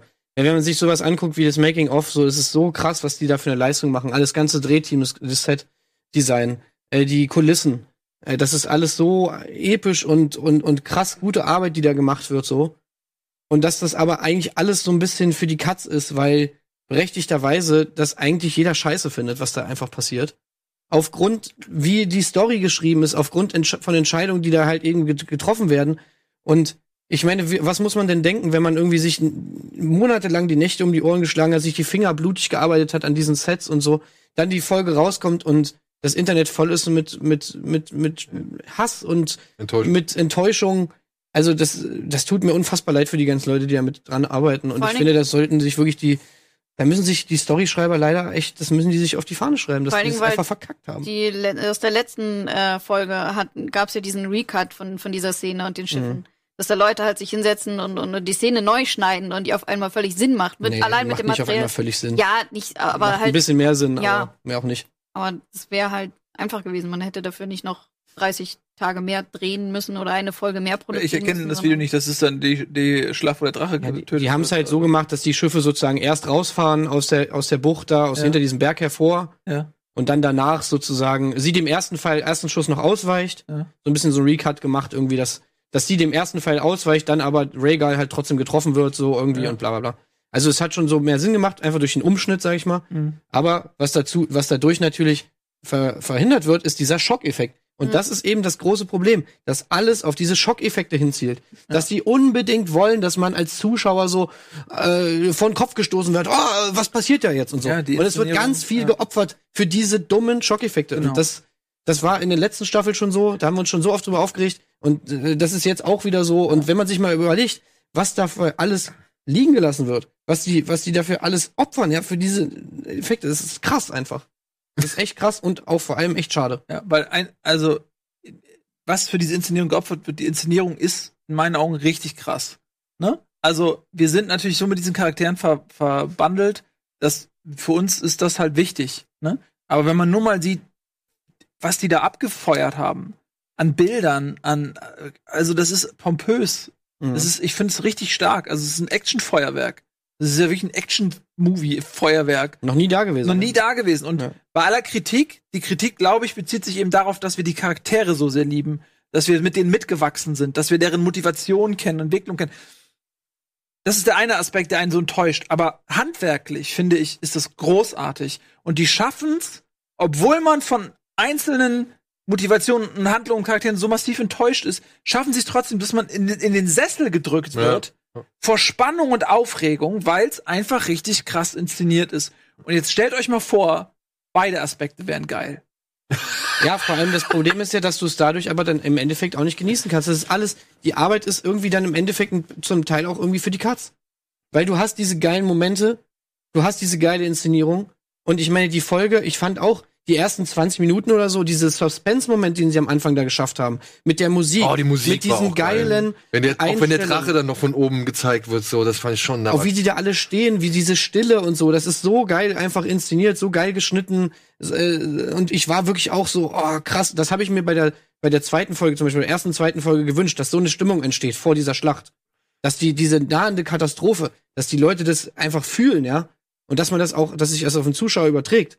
Genau da werden keine diese, dummen Witze gemacht, da wird nicht irgendwie über äh, Eier gesprochen, die einem abfrieren oder sonst irgendwas. Oder es gibt irgendwelche Zusammenkünfte von mit flotten Sprüchen oder sonst irgendwas, sondern die Leute wissen, Alter, okay, jetzt ist hier die Scheiße ist richtig am Dampfen. Und das fand ich aber auch, ähm, das hatten sie jetzt, das haben sie jetzt gut hingekriegt, gerade durch die Szenen von den einfachen Bürgern, die ins Tor reingelassen werden, in die Stadt reingelassen werden oder halt letztendlich in the Red Keep, also in die, in, in, in die Burg reingelassen werden, so. Ähm, das fand ich halt auch schon geil, dass die halt so oft auf das Level so gesehen gegangen sind des normalen Fußvolks, um dann halt die Panik da zu vermitteln und auch diese, diese Frau, die mit ihrer Tochter permanent in Szene gesetzt wird, ähm, das hat mir sehr, sehr gut gefallen. Also das fand ich äh, von der Atmosphäre her sehr stark. Ja, das war, äh, ja, die haben, glaube ich, sich dann echt bewusst entschieden, diesen Krieg aus der Sicht der armen Bewohner Ja, zu zeigen, Opfer, die ja. darunter leiden, ne? Unter diesem, man sieht erst diese ganzen Parteien, die sich da um diesen Thron streiten, und dann siehst du den, die Schlacht eigentlich aus, der, aus den Augen der Passanten, die ja völ- denen das völlig egal ist, wer da auf diesem Thron sitzt, weil für die geht's darum, äh, was gibt's morgen zu essen und so weiter. äh, also, das, Und wird mein Kind vom Drachen gefressen? so. ja, naja, also, also klar, für die ist das erstmal, das ist nicht deren Lebensthema, wer auf dem Thron sitzt. Die haben Alltagssorgen und andere das sind halt normale Menschen. Und die ganz, für uns geht's die ganze Zeit nur um diesen großen Konflikt. Und dann sieht man auf einmal die, die normalen Leute und die in diesen Krieg reingeworfen werden zwischen den großen Parteien, die, die völlig entrückt sind aus ihrer Welt. Und ich fand es auch stark, ähm, das so aus der Sicht zu sehen, das hat das, das hat dem so eine Note gegeben, dass man wirklich auch für diese Leute Ja. was empfunden hat, weil vorher war das so abstrakt. Die- man hat- Was sind das für Leute? So, das, wir ne? müssen, Ja. glaub ich, mal- Ey, pass auf, wir machen einmal Werbung, weil das ist Ja. ein guter Punkt, an dem ich, ich möchte es mal ansetzen. Bis, äh, bis gleich nach der Werbung.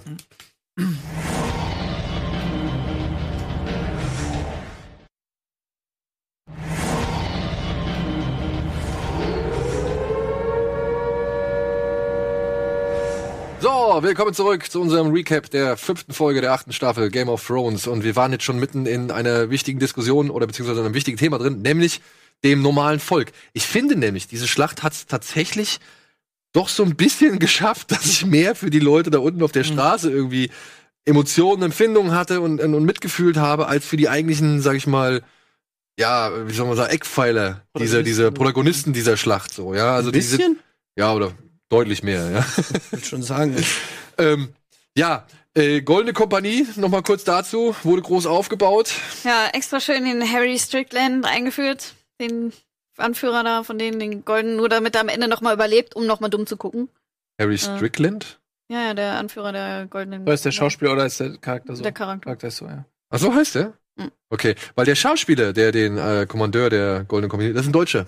Das ist ein deutscher Regisseur, mit dem unser Kollege Andreas Bade schon zusammengearbeitet Ah, okay, cool. hat. Und falls jemand von euch den Film Operation Overlord guckt oder gesehen hat, achtet mal bitte drauf. äh, Der junge Mann spielt nämlich auch da einen deutschen Wehrmachtssoldaten, der irgendwann mal auf ein Motorrad angefahren kommt. Und das solltet ihr euch unbedingt angucken. Das ist eine schöne Ah, Szene. Dann kommt. Drache und Ah, hast du den gesehen, den Overlord? Nö. Nee? Okay. Da kommt kein Drache, nee. Aber es gibt ebenfalls sehr viel Feuer danach in dieser, in dieser Szene. Und ey, ja, es war ein toller Moment. Ich muss auch sagen, ich dachte so, boah, geil. Aber irgendwie habe ich mir auch gedacht, ey, come on, da dreht sich keiner um. Ja, wenn die, die, die Burgmauer von innen aufgesprengt wird und erstmal so ein Großteil der Kompanie schon, sag ich mal, feststellt, oh Scheiße, worauf haben wir uns hier eingelassen? Das kann es, glaube ich, keiner bezahlen. Und ja, irgendwie, der Drache fliegt noch über die Ballisten hinweg so. Und ich denke mir halt, warum schießen die jetzt wenigstens nicht jetzt auf ihn? Sieht so aus, als ob da gar keiner dran steht und so. Ja. Ey, aber weißt du, ja, das ist wieder genau das Gleiche. Ja, du hast diesen Schockeffekt oder diesen großen Effekt, so diese Explosion. Alles andere ist dann da egal. Aber ist das jetzt, ist das jetzt schlecht geschrieben? Ist das faul geschrieben? Oder ist es vielleicht einfach entgegen? Effekthascherei ist das. Ja, eben halt nicht. Ist es vielleicht ja absichtlich entgegen der Erwartung geschrieben? Dass man sagt, ey, wir haben diese goldene Kompanie jetzt so aufgebaut und im Endeffekt, ja, gegen den Fakt. die wurde nicht aufgebaut. Naja, schon ein bisschen. Also es war schon, sie war schon ein Faktor in dem Sinne, dass auch diese äh, eiserne Bank äh, spielt Mhm. ja auch nochmal eine Rolle, dass sie äh, quasi diese Kohle aus Highgarden, äh, die ging ja direkt an die Bank, damit äh, sie dann wieder neuen Kredit sozusagen bekommen, um sich dann die, diese Söldner, die Goldene Kompanie leisten zu können. Da wurde die angeschifft. Es ging ja schon auch viel so, ey, die stellen da jetzt so ein Gleichgewicht her, die bauen ihre Truppen auf. Das ist irgendwie, wow, da kommst du noch mal zum Clash. Ähm, das wurde schon aufgebaut. Und dann, es ist jetzt ja nichts, das haben die ja nicht erfunden, diesen Effekt, was aufzubauen. Und man erwartet was, oh, schwupps, ist es vorbei. Das funktioniert halt. Das ist halt ein Du die nicht einmal Stilelement. in Aktion gesehen. Ja, Also genau, das ich mein, meine ich ja. Ja, Du siehst und das, einmal auf den Schiffen, du siehst Ja. äh, Harry Strickland einmal im Thronsaal. So, Ja. nächste Szene ist, die stehen da und werden weggeballert. genau, und das kann man gut finden oder scheiße. Und ich muss sagen, in dem Moment habe ich gejubelt. Ich habe Diesen gedacht, ich fand's ich einfach, ja, ich fand's einfach, mir hat das gefallen. Ich weiß, Also ich war da schon in dem Modus so. Ja. Ey, erstens, man wusste ja schon irgendwie, was passiert, so nach dem Motto, weil du das schon gesehen hast, okay, sie hat mal eben kurz die Iron Fleet wegge weggeballert. Sie hat sämtliche Ballisten weggeballert. Ja, Ja. gut, was würdest du wohl Ja, aber ich fand's, wegballern? genau, mich hat's Soldaten. entertained. So, weißt du, ich bin dann auch, ich bin da auch echt dabei, Logik, Sachen auseinander zu pflücken und alles. Ähm, und ich habe es ja eben schon mal gesagt, dieser Zwiespalt aus dieser packenden Inszenierung und dem teilweise unrühmlichen äh, Entwicklung der Charaktere, das ist schwierig. Aber mich hat in dem Moment hat's mich das gekriegt. Ich fand's halt einfach mega cool. Äh, übertrieben, ja, wie so ein Splatter-Film, so passt nicht perfekt, aber wie diese dumme Kompanie einfach weggepustet wird. Ich fand's in Ja, dem Moment diese- ich's gefeiert. Dieser Schuss von oben, ne? Wenn du diese kleinen Männchen da auf dem Boden, wie, Ja. bei, wie bei Wings of Fury am Ende. Ja. ja. Ich Das ist vielleicht lustig, aber ich meine, ey, was hat denn, also das, ich will doch da nicht lachen.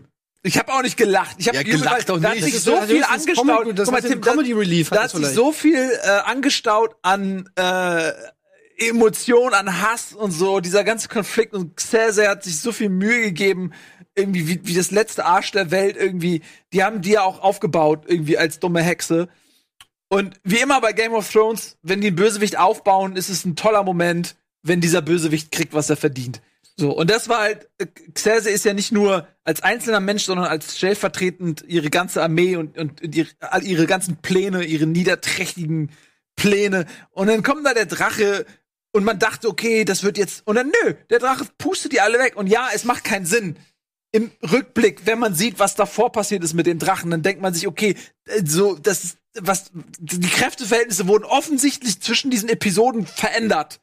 Was total Quatsch ist, aber ähm, ich, mich hat's trotzdem entertained zu sehen, wie Xerxes komplette Pläne einfach weggepustet werden und sie da am Fenster steht.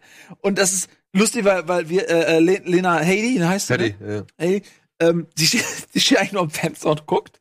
Aber es ist trotzdem super gespielt, wie sie da steht und rausguckt und alles, was sie geplant hat, über Monate innerhalb kürzester Zeit sich einfach als komplett wirkungslos äh, erweist. Und man sieht das an ihrem Memespiel und wie diese Verzweiflung, wo sie dann sagt, all we need is one good shot. Und der Typ sagt, ja, sorry, die, alle, die Ballisten sind alle weg. Äh, ja, aber die Flotte, ja, sorry, die Flotte brennt. So. Und man sieht richtig, wie dieses oh, Ja, also ich finde das halt eher, ich was- finde das halt eher was Comic die- Relief. Alternative gewesen. Erstmal 15 Minuten vor den Mauern rumschlachten, dann noch 15 Minuten hinter den Mauern rumschlachten, um sich dann noch mal 15 Minuten weiter bis zum Red Keep dann zu Ja gut, man kann natürlich jetzt in Frage stellen, warum die halt sowieso vor der Mauer standen. Ja. Also ich meine, findet ihr nicht, dass das wirkt wie eine Com Comedy-Szene? Die, diese, diese Unterhaltung von Qyburn und Cersei. Ja. Was ist denn mit der Flotte? Äh, ja, also die Flotte brennt.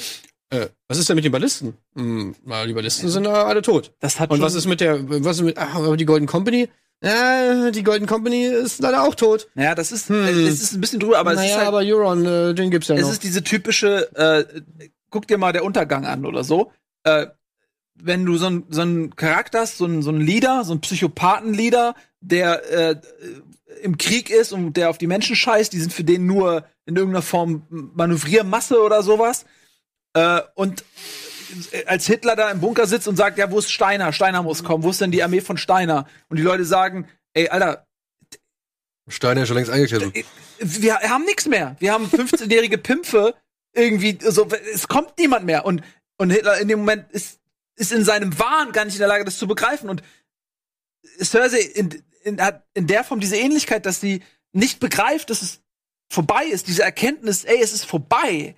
So das dauert bis es bei ihr einsinkt und von daher finde ich es nicht übertrieben, weil es Be- Beispiele aus der Realität gibt, die das ähnlich hatten, ja? Also ich meine, ich finde die Szene an sich mit, mit, mit Lena Headey ist auch gar nicht so das Problem, sondern einfach, was davor kommt. Also ich meine, die macht im, im, im Anschluss an diese, also an diese Szene, wo einfach der Drache im Alleingang einfach mal die komplette Bedrohung eliminiert, um mal wieder einen Twist zu haben, so, den tausendsten Twist. Dann hast du, als letztens hast du den Twist gehabt, so, okay, wir dachten, Daenerys ist voll überpowered und die macht alle fertig. Nein, doch nicht. Ihr Drache ist kaputt und die Hälfte ihrer Armee ist tot und ihre Flotte wurde überfallen. Jetzt sind die, das Kräftegleichverhältnis ist wiederhergestellt. Erster Twist, zweiter Twist, nee, ist doch nicht so. Der, weil ein Drache alleine reicht nämlich komplett, um alles zu zerstören. Also du hättest eigentlich gar keine Soldaten gebraucht, so nach dem Motto.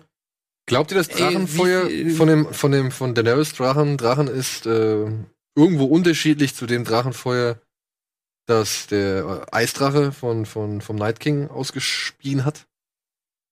ja, also Äh, inwiefern meinst du das? Von der Zerstörungskraft möchte ich jetzt einfach mal behaupten. Ja, also, Also wenn ich man gesehen hat, wie der, ja, Entschuldigung, ja. Ich habe auch irgendwo gelesen, dass irgendjemand die These aufgestellt hat, dass quasi als die anderen beiden Drachen gestorben sind, Drogon quasi deren Energie absorbiert come hat. on, und- das ist jetzt äh, aber ja, schon wo ich mir auch denke, Das mystisch. ist, das ist schon, was ist, was wäre das? Full Fantasy? also wenn ich Drogon wäre, dann hätte ich die beiden aber getötet, irgendwie um noch mächtiger zu werden. Ach was, um meine volle Ja, Power ja, zu erreichen, müsst ihr beiden hier, oh, alles klar. Der Eisdrache hat die ganze, der hat doch die ganze Mauer einreiß, eingerissen. Der Eis Stimmt, der Eisdrache hat die ganze Mauer eingerissen, Ey. ne? Und das Aber hat ich eben, meine, weißt du, das ist auch wieder so, ey, ja, warum, es wäre so schön, wenn man sich darüber unterhalten könnte und das irgendwie Sinn machen würde, man darüber philosophieren könnte, aber nee, in der einen Szene ist es so, da ist der Drache auf einmal mega krass und macht alles fertig.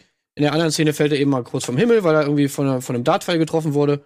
Äh, pff, so wie es gerade passt. Es ist einfach so, so wie es denen gerade passt, wird es eben gerade gemacht und fertig. Weil als er halt wirklich diese ganzen Stadtmauern da, äh, wie oft kann so ein Drache Feuer speien? das ja, hab ich mich auch gefragt. das hab ich mich halt- nicht irgendwann leer? Brauchen die nicht Fuel? So, das ist ja auch Masse, ne? Ich mich auch, weil hat der, sein kompletter Bauch ist wahrscheinlich wirklich so ein Dottersack an Benzin. Hat man ja gesehen, als Ja. der eine abgeschossen wurde, hat er so aus dem Genau, Bauch, so- ist das ja so Mhm. rausgefloddert, aber Mhm.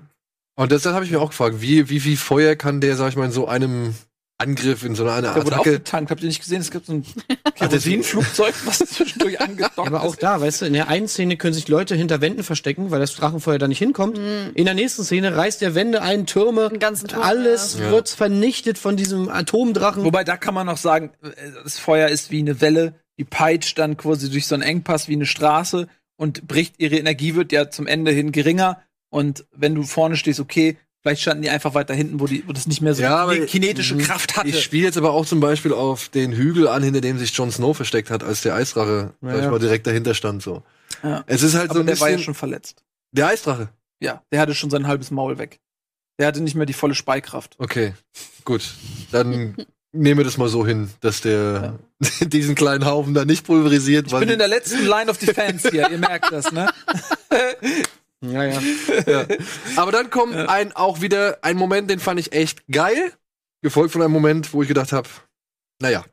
Äh, und zwar, wenn dann so die erste Angriffswelle, sag ich mal, von Daenerys äh, vorbei ist und das Tor ist gesprengt und die Dothraki, die dann doch irgendwie relativ zahlreich vorhanden sind, in die Stadt reinreiten und erstmal hier die ganzen Truppen niedersäbeln und so und dann auch John mit den Nordmännern und den Anzahl, die hinterherkommt und wir feststellen, okay, Grey Worm ist auf jeden Fall in seiner eigenen Gewaltblase oder was weiß ich. Ähm, dann kommt dieses schöne Bild, wenn Tyrion wieder mal über ein Schlachtfeld der verbrannten Leichen marschiert und dann in diesem eingestürzten Torbogen oder in diesem aufgesprengten Torbogen steht und man die Kamera halt so diese, diese Flucht hat und man wirklich diese Glocke im Hintergrund sieht. Und dann fangen halt, oder dann, ja, treffen dann John und seine Männer irgendwann auf die Truppen, die, die, was ist das, die Goldene Kompanie, nee, nicht die Goldene Kompanie, das ist die Lannister- Stadtwache. Lannister Lannister Army, Soldier. Ah, das ist die Lannister Army, okay, ja. Äh, dann treffen sie auf die Lannister Army und ja, man weiß nicht so genau in dem Moment. Das fand ich ganz, ganz geil, diese Unsicherheit. So, was machen wir jetzt? Greifen wir jetzt an? Oder, oder halten wir jetzt einfach inne? Und dann wird Danny ja noch gezeigt, wie sie halt mit ihrem Drachen oder mit Drogon da auf diesem Stadttor landet oder zumindest auf der Stadtmauer. Und dann diese Minuten oder diese Sekunden, wo sie darauf, wo Tyrion drauf wartet, dass jetzt die Glocken läuten. Mhm. Und der, der Lannister-Kommandant auch noch so clever ist und dann sagt er, hier, weißt du was, Mhm. komm, nimm hin. Das fand ich eigentlich einen echt geilen Moment. So, wo ich gedacht habe, ja, es reicht jetzt ja auch mal. Ne? Es ist genug tot. So. Mhm. Es ist wirklich genug tot. Oder, weiß ich nicht, ja, die Spannung, die dort existiert hat, mit dem, mit dem Einsetzen dieser Glocke. Und wo dann auch noch aus den, aus den Reihen der, der, der feindlichen Soldaten kommt, so, ja, von wegen, ring the bell, ring the bell. Ja. Das fand ich halt schon echt gut. Und dann klingeln die Glocken. Super. Ja. Hat mir richtig gut gefallen. Ja. Fand ich echt stark. Ja. Ja, Mhm. und dann, dann kommt der große Moment. Dann kommt wieder mal ein Twist. Dann kommt ein Twist. Und jetzt ist die, ja, der große Streitpunkt. Ist der begründet? Ist er nicht begründet? Ist es zu schnell? Ist es nicht zu schnell? War es abzusehen? Ja, es war abzusehen. Wir haben alle gewusst, worauf es hinaus, hinausläuft. Also Ja. dementsprechend ist dieser Twist jetzt nicht so wirklich twisty. Ja. Die, Naja, doch. wieso? Weil, dass sie so, also, dass, Dass sie so schnell- krass abgeht, das war dann doch. Ja. Wobei ich, ich habe gedacht, Und, okay, und auch allein aus dem Grund, dass es einfach komplett unsinnig ist. Also, sorry. Aber die kann ja meinetwegen die Mad Queen werden und die kann ja meinetwegen irgendwie zum Antagonisten äh, werden. Aber was die da macht, das entbehrt einfach meiner Meinung nach jeglicher Logik.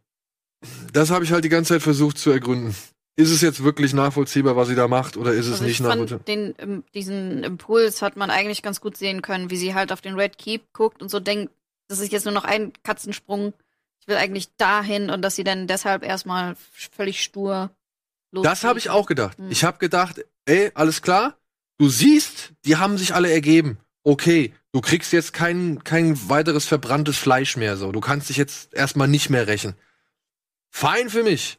Dann guckt sie zu Red Keep, was ja offensichtlich laut der Mache der, der Auslöser, der letztendliche war, ja. Und ahnt oder weiß, ey, Cersei steht da oben irgendwo an irgendeinem Fenster und glotzt sich das Ganze an. Flieg dahin.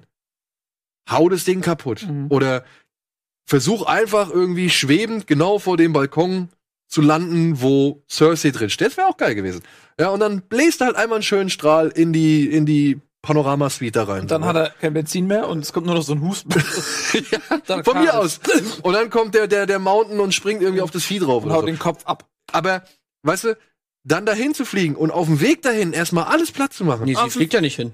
Ja, sie fliegt, genau. Ich Erst dachte alles halt, andere und dann zum Schluss. ich dachte halt, okay, sie fliegt jetzt dahin und macht halt zumindest die Red Key platt so. Wäre für mich auch okay ich dachte, gewesen. sie Ja. fliegt dahin Macht und sieht halt erstmal diese, diese Reihe da an Lannister-Armee und denkt halt im Vorbeiflug, ja, warum nicht? Also dann puste ich doch erstmal noch die paar anderen Lannisters weg und das ist Aber ja erst später, wo sie die ganzen Zivilisten erwischt quasi. Also erstmal. Nee, nee, nee, nee. Das erste Bild, was du siehst, nachdem sie Glocken geläutet haben, ist, wie Zivilisten daran glauben müssen. Da fliegt sie halt, ist die Kamera oder beziehungsweise die Inszenierung stellt es hin, als würde sie in Richtung Red Keep fliegen und dann siehst du aber schon direkt diese Leute unten wegrennen, alle in Panik und dann boom. Also das, das ist, da schließt sich ja der Kreis hin zu ähm, ihrem Vater mit dem vielberüchtigten Ausspruch Burn them all. Burn them all. ja. So, und da, da ist ja klar, okay, der Coin ist jetzt gefallen, so, äh, und sie ist genau wie ihr Vater und sie macht genau das, was ihr Vater machen wollte, nämlich burn them all. Und sie ist in dem Moment wahnsinnig. Und äh, wenn man das einfach mit Wahnsinn begründet, dann ist, hat man den Vorteil, man muss Wahnsinn nicht logisch erschließen, weil er ist einfach da und er bedarf keiner Begründung, deswegen heißt es Wahnsinn. In ihrem Fall hat man eben erlebt, dass sie auch Naja, andere nee, Charakterzüge ist es außerhalb wirklich Wahnsinn, weil sie plant das ja eigentlich auch ein bisschen. Weil in dem Gespräch mit Jon Snow sagt sie ja schon, dass sie die Angst wählt. Genau, Ja. sie sagt, ähm, genau, I, I choose fear, absolut richtig. Im- aber ich glaube, ähm, dass das, was sie da macht, völlig übertrieben und maßlos ist, Ja. um Angst. Gerade weil es Zu etablieren- wahnsinnig ist. Ja, weil muss- es auch ein Stück weit ihr Plan irgendwie ist. Genau, Das also macht es noch absurder. du kannst diese Angst in dem Moment, wo der Drache, wo alle sehen, was der Drache macht und wie, wie der alle wegpustet. In dem Moment ist klar, es ist etabliert. Sie, sie ist der Alpha. Sie ist, hat an den Baum äh, der Könige gepinkelt und alle haben es gesehen. Es ist nicht mehr nötig, irgendwas zu machen. Es ist völlig klar, was Phase ist. Was sie danach macht, ist purer Wahnsinn. Sie verbrennt die ganzen Leute. Das ist nicht nötig. Die Leute, die Leute in dem Moment, das ist ja Terror. So, du musst die nicht mehr überzeugen in dem Moment. Und sie verbrennt es und sie verbrennt auch das, was sie erobern wollte. Sie verbrennt den eisernen Thron, sie verbrennt die komplette Stadt, Ihre eigenen Leute. ihre eigenen Leute. Das ist einfach so. Und die Frage ist, ja, ist dieser Wahnsinn begründet in diesem Charakter oder nicht? Ja, der, der Wahnsinn ist begründet, meiner Ansicht nach, weil die hat halt wirklich viel verloren, hat viel geopfert und wurde dafür eigentlich, ja, wie gesagt, nie gemocht. Ja, also hat dafür immer nur irgendwie Gegenwind kassiert. Äh, das finde ich insofern cool, beziehungsweise nachvollziehbar. Das Problem ist, in dem Moment, die Inszenierung tut ihr keinen Gefallen und halt auch das Tempo, mit der eben halt der finale Schritt passiert, tut ihr keinen Gefallen. Stellen wir uns jetzt einfach mal vor, die hätte noch beide Drachen gehabt. Das ist eine Geschichte, die Alvin irgendwie gesagt hat. Stellen wir uns mal bei- vor, die hätte mit beiden Drachen das, das, das Ding gemacht. Dann wäre es zum einen nicht so, also dann würde Drogon nicht so overpowered würd, wirken, Mhm. ja. Und man hätte halt irgendwie auch Grund, oder beziehungsweise man hätte halt einfach, ja, die eiserne Flotte, wie halt auch die, die Goldene Kompanie ebenso leicht irgendwie fertig machen können. Und dann sitzen diese beiden Drachen da und der eine ist da, der andere ist da und es heißt irgendwie, ey, wir ergeben uns, die Glocken läuten so. Ich habe jetzt gedacht, die Glocken läuten und sie regt sich eigentlich wirklich darüber auf, dass die Feiglinge jetzt aufgeben, dass sie nicht bis zum Tod kämpfen und dass das so der letzte Moment ist, der sie triggern soll, ja, oder dass das das so das Element ist, was sie halt völlig in den Wahnsinn treibt. Dem ist ja auch nicht so. Und jetzt stell dir mal vor, der eine Drache wäre noch da gewesen, die Glocken läuten und dann kommt noch mal so ein irgend so ein Ballistenpfeil aus dem Ding raus. Das mein, ja, das wollte ich nämlich sagen. Man hätte auch, ähm, so wie du sagst, dieser Tod war völlig unnötig. Das war wirklich nur äh, ein Schockmoment. Man hätte auch beide Drachen mit in den Angriff nehmen können. Das hat jetzt keinen Unterschied gemacht. Dann hätte der einer wenigstens dabei sterben können. Dann wären diese ganzen Ballisten nicht obsolet gewesen. Hätten sie noch einen erwischt. Aber zu zweit hätten sie dann halt die Ballisten platt gemacht, hätten einen dabei verloren und es hätte am Ende auch gereicht. Ne? Also dieser Tod war eigentlich ja völlig unnötig des Drachen. So, ähm, Ja. Naja. Und du hättest halt einfach noch mal einen viel größeren Auslöser gehabt, wenn dieser Drache jetzt in dieser finalen Schlacht, nachdem die Glocken geläutet wurden, wenn der dann vernichtet und das triggert ihren Wahnsinn. Das triggert weil ihren die, Wahnsinn. die Typen haben das, was du sagst, ist, kann ich voll unterzeichnen. Ich paraphrasiere das nur. Also der, der, äh, der, der äh, Krieg ist gewonnen. Tyrion hat ihr gesagt, wenn die Glocken. Ja. Da habe ich nämlich auch drauf gewartet. Das war nämlich mein, mein erster Gedanke, weil Tyrion ja nur noch versagt hat, dass er sagt, ey, bitte, wenn die Glocken läuten, hör auf. Und dann hört sie auf ihn und wird dafür nochmal wieder zur Kasse gebeten, weil nämlich äh, das gar nicht vorbei ist und dann passiert das, was du gesagt hast. Das wäre auch echt, das hätte noch eine Begründung geliefert tatsächlich auch noch. also da hätte man auch sich dann, auch Ja. dann hätte es keine Begründung dafür geliefert, dass sie einfach sämtliche Zivilisten da gnadenlos verbrennt. Das ist einfach, nee, sorry, das ist einfach zu viel. Und ey, ganz ehrlich, das ist auch, finde ich, einfach eine Frechheit. Du hast da diesen, ich meine, dieser Charakter, äh, du musst, das ist wieder kein Respekt haben vor den Charakteren, die in dieser, in dieser Serie sind. Weil du nimmst einfach mal acht Staffeln lang, äh, oder acht, ja, acht Staffeln lang einen Charakter, irgendwie äh, ein, ein, ein Charakter, der aufgebaut wurde über so eine lange Zeit, der, der eine Entwicklung durchlebt hat über ewige Zeiten, äh, der irgendwie ein Fan-Favorite auch ist, irgendwie auch zum, aus gutem Grund, weil sie eben ein cooler Charakter ist und ähm, weil sie eben viele tolle Sachen gemacht hat irgendwie und auch vielschichtig ist, weil sie eben natürlich auch diese dieses Temperament hat, weil sie in bestimmten Situationen impulsiv reagiert, alle diese verschiedenen Facetten. Und du schmeißt all das aus dem Fenster, gibst ihr drei, vier Szenen, die dann irgendwie das rechtfertigen sollen. Sowas wie, dein Drache wird gekillt. Wie gesagt, nochmal der Rückschluss zum ersten Drachen, der gekillt wurde, wo sie danach erstmal in, mit in Jon Snow in äh, wo sie erstmal dann diese ganze Liebesstory mit Jon Snow sich danach erstmal entwickelt hat, was anscheinend nicht so schlimm gewesen ist. Dann der zweite Drache, oh, okay, das war dann also ein krasser Auslöser für ihren Wahnsinn auf einmal. Dann, dass sie nicht, nachdem sie irgendwie gefühlt eine halbe Stunde in Westeros ist, sofort ihnen nicht alle vor die Knie fallen, wo sie vorher in, im anderen Kontinent da tausend Jahre lang da rumgezogen ist, drei Städte befreit hat und so, die Leute sie auch nicht gefeiert haben, das war aber alles okay. Sie immer äh, für die Leute da war und, und sozusagen die Leute ihr am Herz lagen, sie ihren Plan nach Westeros zu gehen aufgegeben hat, um da irgendwie Recht und Ordnung herzustellen, um die Tyrannei abzuschaffen, um die Sklaven zu befreien. All das wird einfach aus dem Fenster geworfen für diesen, für diesen innerhalb kürzester Zeit hergeführten Charakter-Twist mal wieder, dass sie jetzt auf einmal das wahnsinnigste Wesen in Westeros ist. Das Naja. finde ich einfach eine Frechheit. Aber all das, was du jetzt gesagt hast, führt doch letztendlich zu dieser Person. Alles, was dazu führt, sind diese paar Szenen, die sie ihr jetzt in der letzten Staffel Ja. gegeben haben. Da sind wir uns einig, das sind genau die Sachen, an denen wir es festmachen sollen. Aber natürlich ist das alles, was vorher passiert ist, Teil des Ganzen. Das Warum? du- naja, Das führt darauf ausklammern. nicht hin, dass sie zu, zu dem wird, was, was sie da jetzt ist. Das führt dazu nicht. Das Einzige, was meiner Meinung nach dazu irgendwie, das kann man ja nur erklären mit absolutem Wahnsinn. Was Nils sagt, dass sie jetzt einfach wahnsinnig ist. Okay, damit kannst du alles erklären. Und gleichzeitig sagt sie das aber auch, also was sie sagt, deutet auch nicht darauf hin, dass sie wahnsinnig ist, sondern dass es ihr Plan ist. Nämlich, die Leute lieben mich alle nicht, also muss ich es mit Angst machen. Äh, und, und auch diese ganzen Szenen, die sie vorher hat, wo sie eigentlich schon, es wird tausendmal angekündigt, dass sie die Mad Queen Ja. wird. Das wird alles foreshadowed bis zum geht nicht mehr, macht es aber trotzdem nicht plausibler. Und es macht auch, also sie hat gar keinen, wieso soll sie, dass sie die Soldaten noch weghaut? Okay, meinetwegen. Aber dass sie dann stundenlang da rumfliegt. Und ich meine, diese Szene geht ja ewig. Ja, sie fliegt halt- die ganze Zeit über die Stadt von rechts nach links, von vorne nach hinten. Und die Kinder werden alle verbrannt. Und die Frauen werden alle verbrannt. Und dann kommen noch die Soldaten, die denken sich auch auf einmal, alles klar, geil. Jetzt rennen wir hier alle los und töten alle. Äh, wo ich mir auch so denke, was haben die denn für eine Motivation? Das ist überhaupt nicht deren Kampf. Da sind Nordmänner dabei. Da sind Dothraki dabei. Dass die Ansalit noch den äh, Willen da irgendwie ausführen, meinetwegen, weil die sind ja irgendwie. Aber das, wieso sollten die Nordmänner jetzt auf Punkt- einmal auf so eine Killing Spree Den gehen? letzten Punkt muss ich, also ah, ich bin, was du sagst, will ich gar nicht widerlegen. Nur der letzte Punkt, wenn du mal äh, historische Schlachten dir anguckst, Ja. 30-jähriger Krieg, Magdeburgis Magdeburgisieren ist so ein Schlagwort, wo wenn die Soldaten dann äh, diese völlige Hemmung verlieren und, und sind in diesem Blutrausch. Ja, das ist ein 30-jähriger Krieg.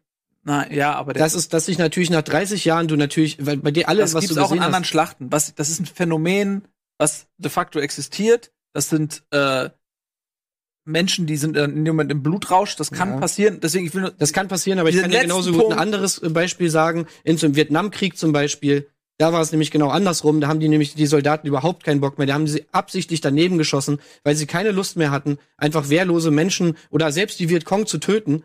Haben die, weil sie es mit ihrem Gewissen nicht vereinbaren konnten, weil sie keine Lust mehr hatten auf Krieg. Und das kann genauso gut passieren. Also Ja, da es gibt hat ja es nicht- Beispiele hat für die ja, also, eine und die hat andere. ja natürlich Seite. nicht jeder gemacht. Auch was du, also du hast eine Einzelszene gesehen, wo ein Nordmann äh, eine Frau vergewaltigen wollte, was Jon Snow dann, damit er überhaupt noch mal irgend, irgend, irgendeine, irgendwas macht in den letzten Folgen überhaupt, dass er irgendwas macht, er diesen Typ dann zur Strecke bringt. Ähm, aber das ist ja auch nicht jeder. Und du hast bei Grey Worm hast du diese, hast du dieses Rachemotiv, dass er wirklich dann einfach in diesen, ihm das einzige genommen wird, was er je hatte, und dann wird er in diesem Blutrausch und ansonsten hat ja auch nicht jeder da geschändet und geplündert oder so. Das hat man ja nicht so oft gesehen. Ja, aber die Dothraki sind auch noch dann Und das- einmal gezeigt worden, wie sie halt wild durch die Ja, Straßen reiten und dann auch irgendwie Aber das andere ist deren Leute Ding. Aber sorry, das sind Dothraki, äh, die, Ja. die töten sich bei Hochzeiten. Da kommt der Leitsprung her. Eine Hochzeit, wo nur drei Leute getötet werden, ist eine langweilige Hochzeit. Das sind die Dothraki. Also wenn irgendwer auf, auf Brandschatzen und, und Schändungen und so programmiert ist, dann die Dothraki. Die haben sich Ja, eher noch. aber weißt du, genauso gut ist doch, äh, kannst du doch sagen, ist der Krieg ist doch schon vorbei. Die stehen da alle, äh, die stehen da alle und und und kämpfen eben gerade nicht mehr. Ich meine, das Ding ist gewonnen, das haben die alle gesehen. Ähm, Jon Snow steht da und so. Ah, jeder weiß es, dass das Ding ähm, jetzt gewonnen ist. Und ich meine, die Leute wollen doch auch, dass der Krieg vorbei ist. Kannst mir doch nicht erzählen, dass die Soldaten da Bock drauf haben. Doch, ist so. Nach all dem, Ja, was ist passiert so. ist. Es ist aber so, Die kommen aber, die kommen gerade von dem Night King, von diesem Kampf gegen die fucking Untoten. Ja. Und du willst mir jetzt sagen, dass die da stehen und sich und nichts Geileres Ja. sich vorstellen können, als okay, lass Nein. die nächsten Leute töten. Also was Nee, ich dir sage, ist dass so wie du das darstellst, wird das nicht gezeigt, dass alle, die da sind, Bock haben. Es wird vereinzelt gezeigt, dass das stattfindet. Und was ich dir sage, ist, dass es historisch belegt ist, dass es Plünderungen und Brandschatzung en masse gibt, solange es Krieg gibt. Und das ist, und das habe ich das Beispiel, weil das erste, was mir einfiel, mit Magdeburg im Dreißigjährigen Krieg, was auch häufiger passiert ist, wo eine komplette Stadt einfach gebrandschatzt, über Tage gebrandschatzt wurde und äh, äh, alles, was dort lebte, irgendwie vergewaltigt und ermordet wurde. Das ist historisch belegt. Also was ich dir Ja, sagen aber will, ist, gut dass ist das Verhalten ist auch dort, bei aller, belegt. weil alles, was ich sagen will, ist, bei aller Kritik, die du ja auch zu Recht irgendwie loslässt, diesen einen Aspekt wollte ich nur noch mal äh, klingt dumm, in Schutz nehmen, weil es historisch durchaus belegbare Beispiele gibt. Mehr wollte ich gar nicht sagen. Ja, wie gesagt, es gibt auch historisch belegte Beispiele für das Gegenteil. Also von daher, äh, das kannst du so und so drehen. Aber du musst doch dich auch für eine, du musst dich doch für eine Variante entscheiden. Und warum hat man sich dafür entschieden? Warum? Und das ist wieder dieser Schockeffekt. Weil du diese Szene haben willst, wie es ja auch äh, in Inside the Episode und bei Making of und überall wird es dann so schön erklärt, dass die diesen Effekt erzielen wollten, dass es keine Guten und Bösen mehr gibt, sondern dass man eben, und das wird ja auch schon foreshadowed, dass du eben am Anfang die, die gegnerische Armee sozusagen aus der Sicht von der Golden Company siehst und nicht andersrum, dass du sozusagen diese Bedrohung eigentlich von außen auf die Stadt einwirkt. Das wird ja alles schon foreshadowed. Das ist der Plan, der da verfolgt werden soll. Dass die Guten sozusagen zu Bösen werden, weil es irgendwie ein cooler Effekt ist. Dass es aber eigentlich Oder halt storytechnisch gar Krieg nicht so keine richtig Guten und Bösen gibt, so gesehen. ja, aber da werden sie ja, Ja. da werden sie ja zu Tätern. Da ist ja dann ganz klar, okay, es sind die Lannister Soldier, die eigentlich immer sozusagen die Bösen waren, werden zum Opfer. Die werfen ihre Waffen weg, sind wehrlose äh, Leute und werden äh, gnadenlos niedergeschlachtet. Da ist ja die, da ist, sind nicht beide böse, sondern da sind nur noch die guten Böse sozusagen. Und äh, ja, Aber das- das, das ist ein cooler Effekt, aber sorry, der macht in dieser Se- Szene gar keinen Sinn. Ja, es wird ausgelöst durch, durch äh, Grey Worm. Und du hast ja diese Situation, da ist dieses Spannungsverhältnis, die Lannisters stehen da auf der einen Seite und das Kriegsgeschehen hat ja schon pausiert. So, da stehen und, und die, die wissen nicht, okay, kämpfen wir jetzt weiter. Und dann grad dieser äh, initiale Moment durch Grey Worm, der diesen Speer geworfen hat. Und dann haben die ja eben auch gesehen, dass nach dem Glockenläuten, ich glaube, das kam dann nämlich danach, nach dem Glockenläuten der Drache, also ihre Anführerin, ihre Queen, die Stadt sozusagen zum Brandschatzen freigibt, indem sie einfach nicht aufhört und einfach alle tötet. Und das hat, glaube ich, so das zum Überlaufen gebracht. Und die, äh, und das ist dann halt einfach wie ein wildes Wolfsrudel, die völlig im, im tollwütigen Wahn sind, in ihrem Blutrausch und in ihrer Anspannung und das, und äh, ähm, dann gibt's halt einige Leute wie John, so, die das, denen, denen das zuwider ist und die da völlig von geschockt sind von diesem Verhalten. Und dann gibt's einfach Leute, die da mitmachen. Und es ist leider, glaube ich, menschlich, dass Leute sich so verhalten. Ähm, es ist, ob's nötig ist, das so zu zeigen, weiß ich nicht. Aber wie, nochmal, ich glaube, dass Menschen leider dazu in der Lage sind. Ja, die haben halt einfach drauf reagiert. Ne? Was sollen, sollten die sonst machen? Da so Free peinlich, peinlich den Moonwalk machen und sich daraus wieseln oder was? Sondern ich glaube schon. Wir müssen es aber auch mal kurz peinlich rauswieseln. Wir müssen nur einmal Werbung machen. Tut mir leid. Und äh, melden uns gleich zurück mit ja, dem Finale.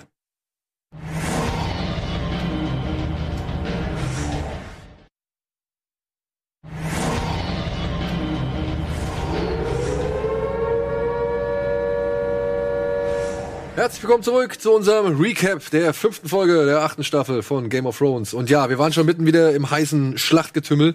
Äh, wir müssen ein bisschen voran machen. Wir sehen auf jeden Fall ziemlich viele, muss ich auch mal sagen, ziemlich viele geile Plansequenzen oder Tracking-Shots, die sie halt da drin hatten. Gerade jetzt in Bezug auf Aya, wenn sie halt durch dieses ganze Chaos dirigiert wird. Aber ja, wo wir jetzt gerade schon beim Thema sind. Und wir werden jetzt gleich zum Clegane Bowl kommen. Und äh, also wir werden auch direkt losgehen. Vorher halt, wie gesagt, Das finde ich schon völlig unwichtig, eigentlich im, im Gegensatz zu dem, was mit Daenerys da passiert. Diesen scheiß Clegane. Ja, der Klinge, nee, ich, wir kommen, es Muss ist halt, mal überlegen, was da eigentlich gerade passiert mit Daenerys. Das ist einfach und die wird aber das ist dafür so tragisch, was die mit diesem Charakter machen. Ey, sorry. Das tut mir wirklich im, Ver, im Verbund mit diesen Leuten, diesen diesen Szenen, die so unglaublich grausam waren von von von Kindern und Frauen, die verbrannt werden, Leute, die überall die Arme, die Köpfe, sonst was abgeschlagen werden, die verbluten in den Straßen liegen, eine Frau, die vergewaltigt wird, eine Frau, der die Kehle durchgeschnitten wird in Großaufnahme, während sie schreit.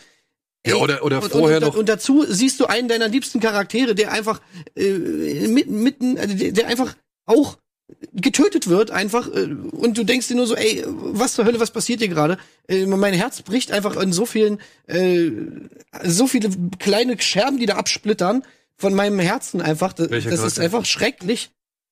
Welcher Charakter? Ja, Daenerys. So. Das ist ja nicht mehr Daenerys, die da fliegt. Daenerys ist jetzt tot. Der ist weg. Dieser tolle Charakter ist einfach weg, wird einfach nur ersetzt durch, durch, einen, durch einen Antagonisten, der eigentlich nicht genauso ist wie der fucking Night King. Der nichts anderes vorhat, als einfach nur alle zu töten. Das ist das große Ziel. Ich will alle töten und alles andere ist egal. Also, ey, Leute, komm, das ist doch lächerlich, wirklich. Ich finde das einfach, ich finde das einfach so traurig. Ähm, es hat mich wirklich richtig leer zurückgelassen, hat mich das alles. Die, die, diese Kombination dieser grausamen Kriegsszenen, die geil inszeniert sind und gerade deswegen so grausam sind, Ja. weil sie einem wirklich das letzte Leben entziehen, weil man sich denkt, wenn man da sitzt, hört auf damit. Ich will das nicht mehr sehen. Ja. Ja, es zieht sich echt in die Länge. Aber Ja. und, und, und gleichzeitig eben so diese, diese, Aber das ist ja effektiv. diese Serie, die Mhm. so vor deinem geistigen Auge einfach so dahin bröckelt irgendwie und also das macht einen fertig, finde ich. Ja. Kurz noch eine, wie gesagt, etwas merkwürdige Sache. Aya und Sandor äh, treffen dann ja auch mal irgendwann in, ja, wo ist das? King's Landing ein? Mhm. Also ist es vor King's Landing, wo die da eintreffen und auf den Soldaten treffen und sagen, wir sind hier, um Königin Cersei zu töten? Und er sagt, ja, warte, ich frage mal gerade meinen- meinen Vorgesetzten. Also ich glaube, es ist am Ausgang von dem Camp. Ja, die, äh, Also es ist in Winterfell, ja? Also beziehungsweise man sieht da, glaube ich, In fahren. Winterfell? Also das ist im Lager der. Äh, der ja, die belagern das ja, die haben sich Also, am ja. quasi King's Landing. ja. um- Aber wie sie da dann reingekommen sind. Ja, vor allem, so. ich finde es ein bisschen komisch, dass die zwei kommen da an und da ist halt schon so gesehen die Armee der Nordmänner. Also da sind ja, da, da, da hängen ja äh, Stark-Banner und so weiter, wenn ich das richtig in Erinnerung habe. Ja. Das heißt, die Soldaten, die mit John unterwegs waren oder die halt zu Fuß den, den, den Königsweg runtergelaufen sind, die waren vor Sandor und Arya da, die beide mit Pferden noch vor allen anderen losgeritten sind. Gut. Die schaffen es ja auch noch in die Stadt. Fand ich auch interessant, dass man da gar nicht so drauf geachtet hat, wer da irgendwie alles reinmarschiert, weil irgendwie alle nach draußen marschieren sind. Alles egal. Ja, alles egal. Und ja, auch jetzt, ne? Es ist eine schöne Szene, aber irgendwie fühlt die sich dann auch übereilt an. Wenn, wenn die so zielstrebig da auf diesen, auf diesen, diese Burg zusteuern und der Plan ist, ich will Cersei töten und plötzlich so kurz vorm Ziel 180 Grad, ach nee, chill, mach's gut. Wisst ihr, was ich dachte? äh, ich, das ist jetzt zu früh neu, weil ich gerade mein Gedankengang war, wie will sie das eigentlich machen? Also die gehen da jetzt einfach hin die, der Red Keep ist der bestbewachte Ort von der ganzen Stadt. Wie wollen die das eigentlich machen? Und ich habe, während ich geguckt habe, gedacht, am Ende die Szene mit äh, Jamie, dass äh, Arya die Leiche von Jamie gefunden hat, weil Jamie ja diese beiden Stiche hatte von äh, Euron Bowl, dass er gestorben ist auf dem Weg. Arya, Arya hätte ihn irgendwie gefunden und hätte so diesen Magic gemacht, diese, dieses Face-Swapping. Und dann hätten sie so im Arm gelegen, dann hätte Jamie sie getötet und Hm. dann hätte Arya sich das Gesicht abgezogen Oh. von Ja, Jamie und wäre Arya gewesen. Ich habe immer überlegt, okay, warum hat er jetzt diese Stichverletzung, warum läuft er jetzt durch die Gegend, warum hat Arya nichts gemacht und so. Aber so war es dann nicht. Aber ich, ich, ich greife vorweg, aber ich kam darauf, weil ich mich gefragt habe, was war deren Plan? Ja, also hier die Geschichte mit Euron, das muss ich auch sagen, unglücklich inszeniert.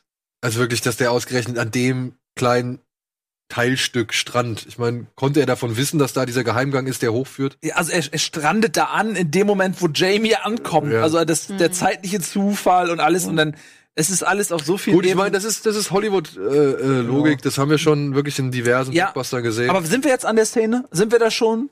Soll ich Ja. Tim entlasten, dass er nicht den nächsten Rant hält? Ich sehe es an seinen Augen, aber es ist äh, die Szene muss ich sagen, ähm, die hat mir, die Szene hat mir überhaupt nicht gefallen. Euron wird da irgendwie äh, verbrannt da irgendwie und er rettet sich, es kommt genau in dem Moment an diesem Strandabschnitt an und hat auf einmal diesen Beef mit mit mit Jamie, wo diese die beiden haben eigentlich gar keine Geschichte miteinander. Also man hätte es vielleicht aufbauen können, weil beide dieselbe Frau begehren, weil irgendwie mit dem Kind oder whatever. Man hätte da vielleicht irgendwas rausholen können, aber de facto existiert ja gar keine Rivalität so wirklich zwischen denen. Naja. Und naja, und dann in dem Moment, warum müssen, also wa warum müssen die sich dann da jetzt so bekämpfen und das, und dass er am Ende dann da liegt, Euron und, und und, und stirbt und sich so kaputt lacht, so, ey, ich hab, ich bin der Typ, der Jamie Lannister getötet hat, so.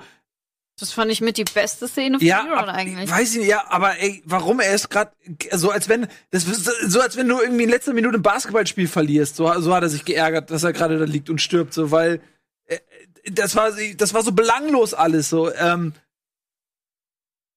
das war unnötig eigentlich. Ich verstehe, also ich habe die Szene nicht verstanden. Naja, ich glaube, Euron hat auch gemerkt, Mensch, der Drache hat jetzt einfach alles kaputt gemacht oder der ist gerade dabei, alles kaputt zu machen, ist Ja. eh jetzt wurscht. ja, Ja, aber warum dann das- Jamie umbringen? Also ich meine, was, was ist, also ich verstehe auch die, die, die, die, Ja, die letzte Motivation dahinter. Genugtuung, das ist einfach ein fucking, ein fucking Ironborn. Ich glaube nicht, dass der irgendwelche, irgendwelche noblen... Ich glaube, der ist halt fucking irre, aber ja, ja, eben, alle sind so irre. eben. Hauptsache noch einen töten, so. Ja, ja, aber für mich wirkte die Szene War halt an wahrscheinlich sich, tatsächlich die Erklärung. für mich wirkte die Szene halt an sich, okay, Jamie braucht noch einen Kampf. Ja, damit Das er halt auch, wenigstens ja. eine Sache gemacht hat. So. Und ähm, ja, es, es also war für mich nicht wirklich vernünftig motiviert und ich muss auch sagen, so ein geiler Kampf war es dann halt auch. Ich habe auch gedacht, Mensch, warum droppen die nicht nochmal das Baby-Thema? So von wegen, äh, wessen Baby ist das jetzt eigentlich? Das Du ist könntest irgendwie- geteiltes Sorgerecht, okay. ja, aber immer, mit Jamie wurde auch so, Patchwork. der wurde, nachdem er seine Hand verloren hat, so massiv trainiert, dass er mit der linken Hand, er war der beste Schwertkämpfer auf der Welt. Aber er war ja nicht wirklich erfolgreich in seinem Linkshänder, in seiner Links Naja, aber er wurde schon massiv trainiert und so weiter und er, er, er kam ja, meine ich, auch relativ unverletzt. Gut, er war in Gefangenschaft, aber Euron ist einfach mal da durchs Meer geschwommen, der müsste eigentlich völlig erschöpft sein. Hm. Und äh, äh, Jamie hat ähm, das, das Schwert und so und er, also er ist schon ziemlich lame. Vor allem, wenn du den Shot noch vorher siehst, äh, da fliegt, glaube ich, der Drache auf die Burg zu, auf die rote Ki also die, auf die rote Burg zu, und dann siehst du aber halt am, am Horizont siehst du die brennenden Schiffe. Ja. Ja, wo weg. halt äh, sehr weit, sehr weit weg, wenn du vorher schon irgendwie gesehen hast, dass sie eigentlich doch relativ da in der Bucht oder nahe zu dem Turm sind oder sonst irgendwas. Ja. Ähm, ja, aber währenddessen bearbeitet Danny die Burg und es ist alles, äh, es zerbröselt alles und es geht alles kaputt. Und dann versucht sich Cersei endlich mal äh, in Sicherheit zu bringen und registriert, okay, der Kampf ist vielleicht verloren. Ging es euch einen Moment so, dass ihr euch Cersei leid getan hat? Ja, aber nur weil das gut geschauspielert war irgendwie. Ich fand, sie hat das ganz gut gemacht. Und ähm, sie hat sie hat's geschafft, dass sie dass ich im Moment Mitleid hatte, auch weil sie schwanger war. Und da irgendwie, keine Ahnung, wenn man Vater ist oder so, dann hat man vielleicht noch mehr Empathie als so, so oder als so oder so, irgendwie, weil man mit diesem abstrakten, nicht sichtbaren Schwangerschaftsgebilde dann doch was verbindet, irgendwie, keine Ahnung, irgendwie hat's mir dann echt leid getan. Das hat sie dann, finde ich, aber auch ganz gut gespielt. Ich finde, die Schauspielerin mag ich so. Ja. Ja, und dann kommt's zum äh, auf dem Weg nach unten, während alles kaputt geht und einstürzt und so weiter, kommt es zum großen Duell zwischen Bruder und Zombie-Bruder. Du fandst gut, Vorweg, ne? darf ich Also- kurz ein, bevor, darf ich noch einen, einen zurückspringen? Weil ich fand nämlich die, die Szene auch zwischen Arya und Mhm, äh, Sandor in diesem bemerkenswert, bevor wir die ja. überspringen, weil ähm, Ja. erstmal der erste Moment, wo also wo sie ihn dann San Sandor nennt, ne? Ja. Also bei ihrem Namen, das ist dann wirklich in dem Moment so ein die haben ja eine Geschichte miteinander so und, und das fand ich einen schönen Moment, dass sie ihn beim Vornamen nimmt, dass, dass er dass sie diese zynische Fassade fallen lässt. Ihm, sie bedeutet, also er hat ihr offensichtlich was bedeutet. Und dann, was ich auch bemerkenswert fand, ist, dass diese unbelehrbare Person Arya in dem Moment diesen Ratschlag annimmt. Das fand ich richtig, das hat mich richtig überrascht. Ich fand's gut. Ich hätte gedacht, sie ist dumm und geht mit ihm mit. Aber als er sagt, so, ey, hier, ist für dich nichts außer dem Tod, und sie sagt, ja, okay, stimmt. Und geht wieder, nachdem sie da irgendwie die, den ganzen Weg zurückgelegt hat und so. Da habe ich gedacht, ja, okay, geil, du bist doch berat, du bist nicht beratungsresistent, du hast es gecheckt. Ähm, und man hat da auch so ein bisschen gesehen, dass jetzt? Ja, ganz, ganz kurz, weil was, was man da auch gesehen hat, finde ich, war, dass äh, Sandor Clegane ist von Rache verzerrt gewesen. Das ist in sein Gesicht gebrannt. Sein Leben lang ist dieser Rachegedanke das, was ihn umtreibt. Und was er, keine Ahnung, was er auch in den Visionen im Feuer gesehen hat. Er hat ja offensichtlich auch irgendwelche Visionen gehabt. Vielleicht hat er gesehen, er stirbt im Feuer und whatever. Jedenfalls, Arya ist auch von Rache geprägt. Ihre Liste, jedes Mal vorm Schlafengehen hat sie ihre Ra Li- Racheliste niedergebetet. Aber Arya verlässt diesen Pfad in diesem Moment, diesen Rachepfad und biegt so ab. Und Sandor geht ihn konsequent bis zum Tod zu Ende. Das fand ich ganz interessant, dass sich so diese Wege so geteilt haben. Ja, ich habe mich nur gefragt, warum sie erst bis dann, also bis in die Burg rein muss, die gerade schon zusammenfällt, Ja. um diese Erkenntnis oder diesen Satz zu hören. Effekt, Ja. Ja, das ist natürlich für den Effekt und mir ist auch klar, dass dann Aya wirklich überwiegend dafür benutzt wird, um eben, sag ich mal, dieses, diese, diese Opferrolle, also auf den, auf, also dass man halt jemand hat, der auf dem, auf dem, Im Weg dadurch die genau Stadt. auf den, ja. auf den, auf dem Weg durch die Stadt ist und Ja. und halt wirklich diesen, diesen, das, den Schrecken, das Leid, die Opfer und so weiter dokumentieren kann, so da gesehen. jemand, Ja? Also genau. sie ist so der, der Anker dazu. Ja. Und das fand ich ein bisschen schade, weil sie hätte ja auch am Anfang sagen können, hey, weißt du was, Sandro, oder beziehungsweise er er hätte auch noch bevor sie in die Burg gehen können, sagen können, ey, pass auf, Mädchen, wenn du jetzt hier mit reinkommst, bist du auf Ja. dem besten Weg, genauso zu werden wie ich. Ja. Ja, überlegst dir jetzt gut. Und, und sie wirkt aber vorher noch die ganze Zeit so zielstrebig und so. Ich bin so, ich bin die coole Killerin Aya und keine Ahnung. Und auch hier, das hätte Kindliche man, Killerin. ja, das hätte man hier auch noch ein bisschen entschleunigen Ja. können. Und man muss auch sagen, dass ja niemand damit rechnen konnte, dass der Drache die komplette Stadt lahmt. Also, dass es einfach die brennt die Stadt. Damit haben die beiden, glaube ich, auch nicht gerechnet. Ja. Clear Ball. Du darfst. Naja, also ich, ich habe das schon erhofft, dass das irgendwie noch kommt. Und äh, ich fand es auch gar nicht so schlecht. Ich fand den Ort halt ein bisschen komisch, da so, Ja. so, ein- so ein lähmes Treppenhaus so. Aber klar, äh, hätte man irgendwie so eine Arena oder sowas wäre ja jetzt auch äh, fehl am Platz gewesen. Deshalb war es schon in Ordnung. Ich fand es ein bisschen unbefriedigend. Ich finde, der Mountain sah schon sehr merkwürdig aus. Ja. Also der ist war das noch der gleiche Schauspieler? Das haben wir uns gestern Ja, ist er. gesagt. Ja. Ist er? Sieht man im Making-of. Okay. Der spielt auch Varys. Er hatte eine gewisse Ähnlichkeit Ja, mit schon. ne? So ein bisschen, ja. Ja, ich fand das ein bisschen komisch. Ähm, was, wo ich auch noch nicht so ganz weiß, ähm, dass er ja eigentlich eher so, so, so zombie-mäßig ist, aber wenn er seinen Bruder sieht, ihm, sind ihm die anderen ja plötzlich wieder egal. Da schmeißt er einfach den Qyburn äh, durch die Gegend. Was übrigens lustig war. Ist er überhaupt dabei? Nee. Ähm, ja. Das War das war wieder so, so ein Moment, wo ich dachte, das mag Tim bestimmt. Einfach so pff, weg. You have to listen to the Queen. Ja. So ein Frankenstein-Moment übrigens, weil äh, im Prinzip er ja der Erschaffer von dem Typ war und seine eigene Schöpfung Ja, ihn dann tötet. Hybris. Hybris? Und ja, wie die ganze Geschichte ausgegangen ist, einerseits fand ich das jetzt sehr tragisch, weil ich äh, Sandor wirklich mochte. Andererseits wieder so, ja, okay.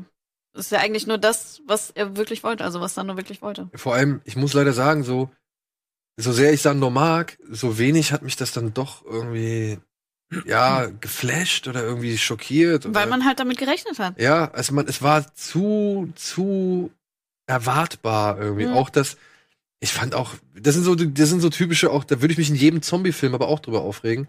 Wenn er ihn da irgendwie an die Wand presst und die Augen versucht auszudrücken und so und Sandor, ja, er ist schon hier am Hals und sticht ihm dann aber noch mal in die Seite. Hm. Ja, und noch mal in die Seite so, wo ich mir dachte so, ey, warum packst du nicht gleich das blöde Messer in den Kopf so, ja? Also ähm, und dann was dann am Endeffekt passiert, dass er sich mit ihm da durch diese Wand stürzt, das war für mich dann leider auch schon relativ früh ersichtlich aufgrund der Sonnen des Sonnenlichts, das man durch die Mhm. Ritze gesehen hat. Und ich muss auch sagen, der Kampf gegen Brienne, den finde ich nach wie vor Das ist einer best, der ja, besten den finde ich wesentlich Serie. cooler zwischen Ja. Sandor und Brienne. Ähm, weil der hat auch irgendwie, da war mehr Wucht drin, da war mehr Schmerz drin, da war mehr, weiß ich nicht, auch Tragik drin, weil das waren ja eigentlich zwei Charaktere, die Aber eigentlich so gar nichts miteinander zu tun hatten, so, ja. Mountain ja jetzt nicht, äh, kannst du nicht davon ausgehen, dass der Mountain noch irgendwelche Schmerzen empfindet oder dass da noch irgendwas. Nee, Das nicht, aber er weicht ja, also man merkt ja, dass er schon aufgrund des Kopfstoßes zurückweicht, so, ja, oder beziehungsweise mit dem Messer im Schädel, so. Mhm. Und ich fand aber halt schade, dass die halt sich dafür entschieden haben, sich da auf dieser Treppe zu duellieren, vor Greenscreen und diesem künstlichen Sonnenlicht, was irgendwie, ja, gerade, halt gerade den Mountain halt sehr, in sehr schlechtem Licht dastehen lässt. Nicht wahr, Tim? Oder bist du jetzt, hast schon komplett abgeschlossen? Ja, ach, ich weiß noch nicht, ob es das noch bringt. wo ich halt dachte, noch dass- dass er- dass er Cersei einfach so die Treppe runterlaufen lässt. Dass Sandor da steht und Cersei geht so im Schneckentempo an, an Sandor vorbei. Dass Sandor nicht einmal so. Ja. Wobei, das wäre auch einfach, das wäre aber auch dann ein unerwarteter Schockmoment, einfach so zack vorbei. Ja, Ich, das wäre hätte der Serie auch nicht gut getan. Nein, nein, nein. Aber das wäre so, für, wenn ich Sandor wäre, dann hätte ich halt noch mal. Ja, aber es, seine, seine Mission ist immer klar gewesen, wenigstens so. Das hat man immer schon gesehen. Ihm ging es darum. Also, äh, ne? Den Kampf fand ich okay. Ich, wie gesagt, ich fand den Schauplatz unglücklich Mhm. so. Also das ist schon heftig und ja, also ich muss auch sagen, ne, also das Greenscreen wie halt auch das Feuer, das digitale Feuer. Ich glaube übrigens, dass, also er ist dann ja im Feuer gestorben und das alles hat gebrannt und so. Und er, ich habe mich immer gefragt, was hat er in den Flammen gesehen? Ne? Also er hat ja Visionen. Mm, Vielleicht hat er gesehen, wie die Ja. beiden Als da er mit- reinstürzen. Mit äh, Dondarrion und so unterwegs war, da hat er ja in den Flammen Visionen gesehen. Und ich habe immer Er hat doch gesagt, was er da gesehen hat. Hat er den Night King gesehen, der irgendwo lang marschiert und auf äh, Castle Black. das hat Sandor gesehen. Ja. Ach, Was hat er gesagt? diese Sagt- Spitze, sagt er doch, diese was er da sieht. Bergspitze, die aussieht wie ein? Pfeil. Ja. Bla, ja. Das hat er gesagt? Mhm. Ah, Okay, weil ich habe irgendwie in meinem Kopf so gedacht, so, okay, er hat irgendwie gesehen, dass er vielleicht, dass, dass, dass er Aber- stirbt in den Flammen, so dass er jedes Mal, wenn er die Flammen sieht, auch so paralysiert ist, zusätzlich zu seinem Kindheitstrauma. Und am Ende stirbt er in den Flammen. Und da habe ich gedacht, okay, vielleicht hat er das immer gewusst, dass er in den Flammen stirbt.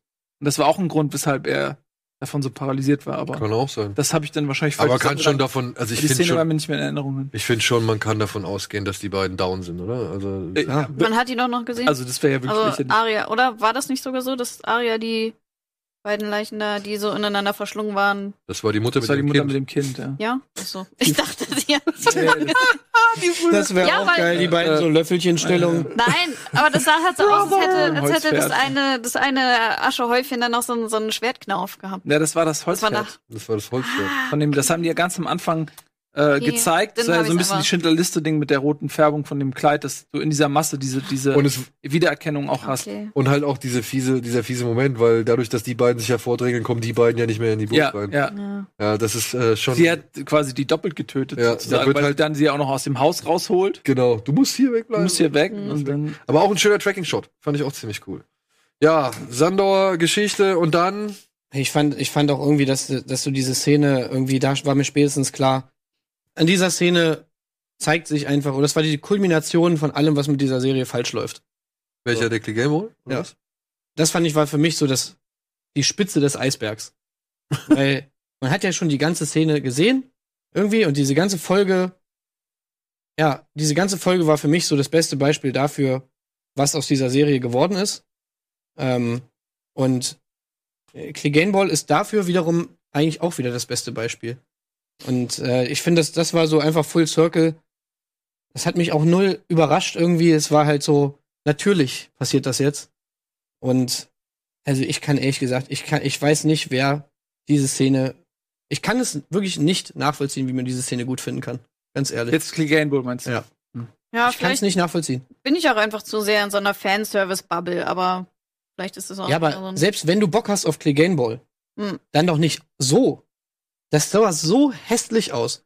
Das sah so geschmacklos. Das sah aus wie so eine Videospiel-Cutscene. Mit diesem tausend Layern von Staub, mit diesem komischen Treppenhaus, Ich fand das wo die. Kamera nicht richtig reinpasst. Äh, wo irgendwie, äh, das, äh, das hat ja den Kampf auch, guck dir mal den Oberyn-Kampf an. Oberyn Ja. gegen den Mountain. Das ist ein geiler Kampf. Sandor gegen Brienne. aber in so einer Situation willst du da die eine fucking Arena haben, dass die ihren ihren Game Bowl in Und die hätten auf der Karte kämpfen können.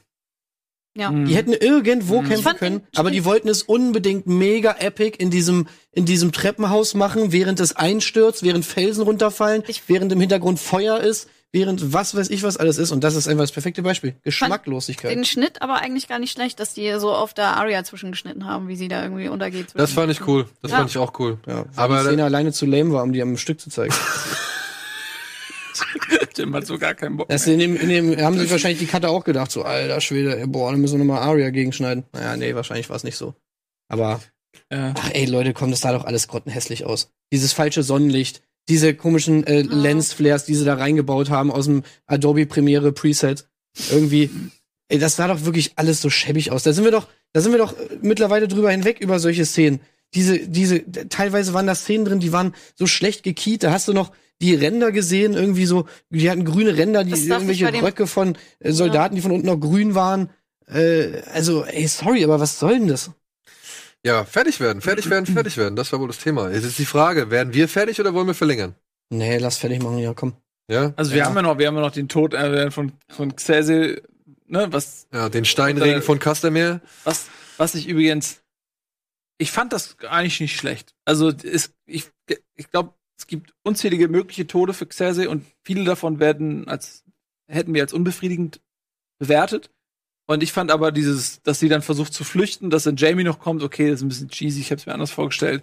Aber wie sie dann so dann auf einmal so man diese Menschlichkeit sieht und dieses so I don't wanna die, not not like this und bla und so, die, dass sie wirklich als in Verzweiflung stirbt, ohne gr wirklich Größe und Jamie ist ihr dann die Stütze sozusagen, okay. Aber dieses symbolische, dass sie vorher noch irgendwie sagt, so, ja, the Red Keep has never fallen.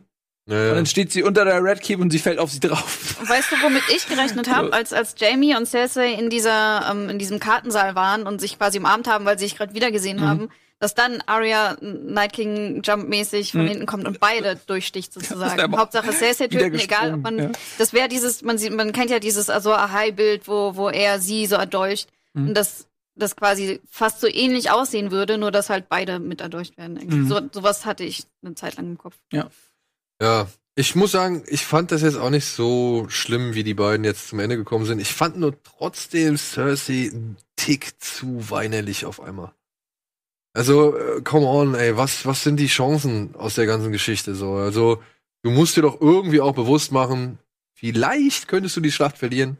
Vielleicht könntest du irgendwie selbst nicht so ganz glimpflich davonkommen, so. Ähm, da so einen Ausbruch zu kriegen, also wirklich so zum richtigen Jammerlappen zu werden. Wenn man weiß, okay, eventuell, sehr höchstwahrscheinlich ist man ein paar Sekunden tot. Da stehst du ja auch nicht und sagst so, Ja. ja, Ja. gelaufen. Du, wie gesagt, ich, ich will jetzt wenn auch sie nicht. sich hätte retten wollen, dann hätte sie es Ja. doch, also hätte doch alle Möglichkeiten gehabt, die ganze Zeit. Man hat sich doch eher gefragt, okay, Cersei ist anscheinend alles egal. Ob sie stirbt, ob die ganzen Ja. Menschen sterben, ob irgendwas stirbt, auf einmal wird's wieder, äh, heißt es wieder, ihre, ihre Kinder sind ihr am allerwichtigsten, sie macht alles nur für ihre Kinder. Aber sorry, das macht auch keinen Sinn. Wieso sollte sie diese ganze Kriegstreiberei und diesen ganzen Kram, wenn es doch nur ihr um, um das Überleben geht, ihres Kindes, warum sollte sie das machen? Warum hat sie nicht, nimmt sie keinen kein Waffenstillstand an oder irgendwas, wenn, wenn es das ist, was sie will? Das hätte doch eher darauf hingeleitet, dass es eben nicht so ist, dass die Kinder ihr am wichtigsten sind, sondern dass sie darüber schon hinaus ist. Dass sie eben auch irgendwie einfach gebrochen, ein gebrochener Charakter ist, der einfach nur, keine Ahnung, wie der Joker, die Welt brennen sehen will. Das wäre irgendwie sinn, sinnvoll gewesen. Genau, Aber dass jetzt auf einmal wieder ihr Kind da ist, dass sie auf einmal jetzt dann irgendwie nicht anerkennt, ihre Niederlage nicht anerkennen kann und dann auf einmal doch wieder zu der kleinen weinerlichen Cersei wird, die sie irgendwie seit gefühlt sieben Staffeln lang überhaupt nicht war. Ich meine, dass man ihr, glaube ich, so ein bisschen erbärmlich, erbärmlich, also dass man sie so ein bisschen erbärmlich rüberkommen lassen wollte, das verstehe ich schon so. Aber auch da, ich, ich sag mal, da hätte sie sich doch, wenn sie wirklich nicht sterben will, da hätte sie sich doch schon echt ein paar Momente früher aus der Affäre. Ja, normal, ja. Ja, aber ja, aber sie war halt siegesgewiss. Sie hat da ge gedacht, das wird schon klappen und sie hat vor allen Dingen auch nicht gedacht, dass es so schnell geht. Ähm, dass der, der, die Schlacht äh, innerhalb von zehn Minuten Ja. GG ist. Ähm, und dann steht sie da am Fenster, gut, das ist natürlich auch für den Effekt und sieht völlig, ähm, Wieso bringt sie sich nicht selbst um, Sie- zum Beispiel? Die Tommen. Also ich Ja, meine, ja, ihr gut. Kind, ja, sie ist schwanger, okay, okay, okay. ja, Aber im Angesicht, ich meine, ihr muss doch klar sein, dass es für sie vorbei ist. Und eine Cersei, meiner Meinung nach, die hätte, also eine Cersei, so wie ich sie mir empfunden hätte, hat eben einfach, die ist ja eine starke Person. Und sie will ihr, ihren, ihren, ihren Tod irgendwie selbst bestimmen, so. Ich meine, sie ist wie, keine Ahnung, wie Olenna Tyrell, wenn ich so, so ein bisschen, dass die halt auch, die, der wird wenigstens noch die Möglichkeit gegeben, irgendwie so in Würde abzutreten.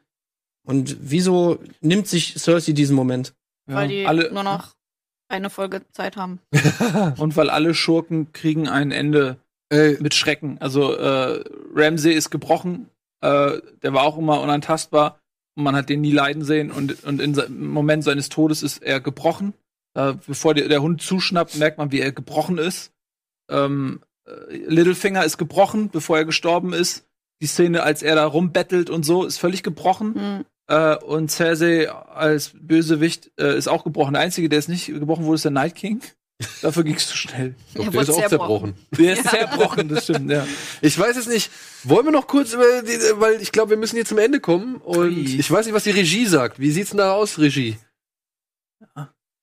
Also wollt ihr denn überhaupt noch? Also Tim hat Mhm. signalisiert, Okay. er möchte gar nicht mehr. Na, was haben wir denn noch? Wir haben nur noch Ah, ja. und das war's. Ah ja, Rede, Renn. Also, Qui-Gon ist tot, ja. so, das ist kannst du tot. doch kurz abhaken. Die kommt da runtergelaufen, Er sieht nur mal ein paar Leichen, dann kommt, steht da ein Pferd rum. Sie denkt sich, oh krass, Pale Mare steht für tot.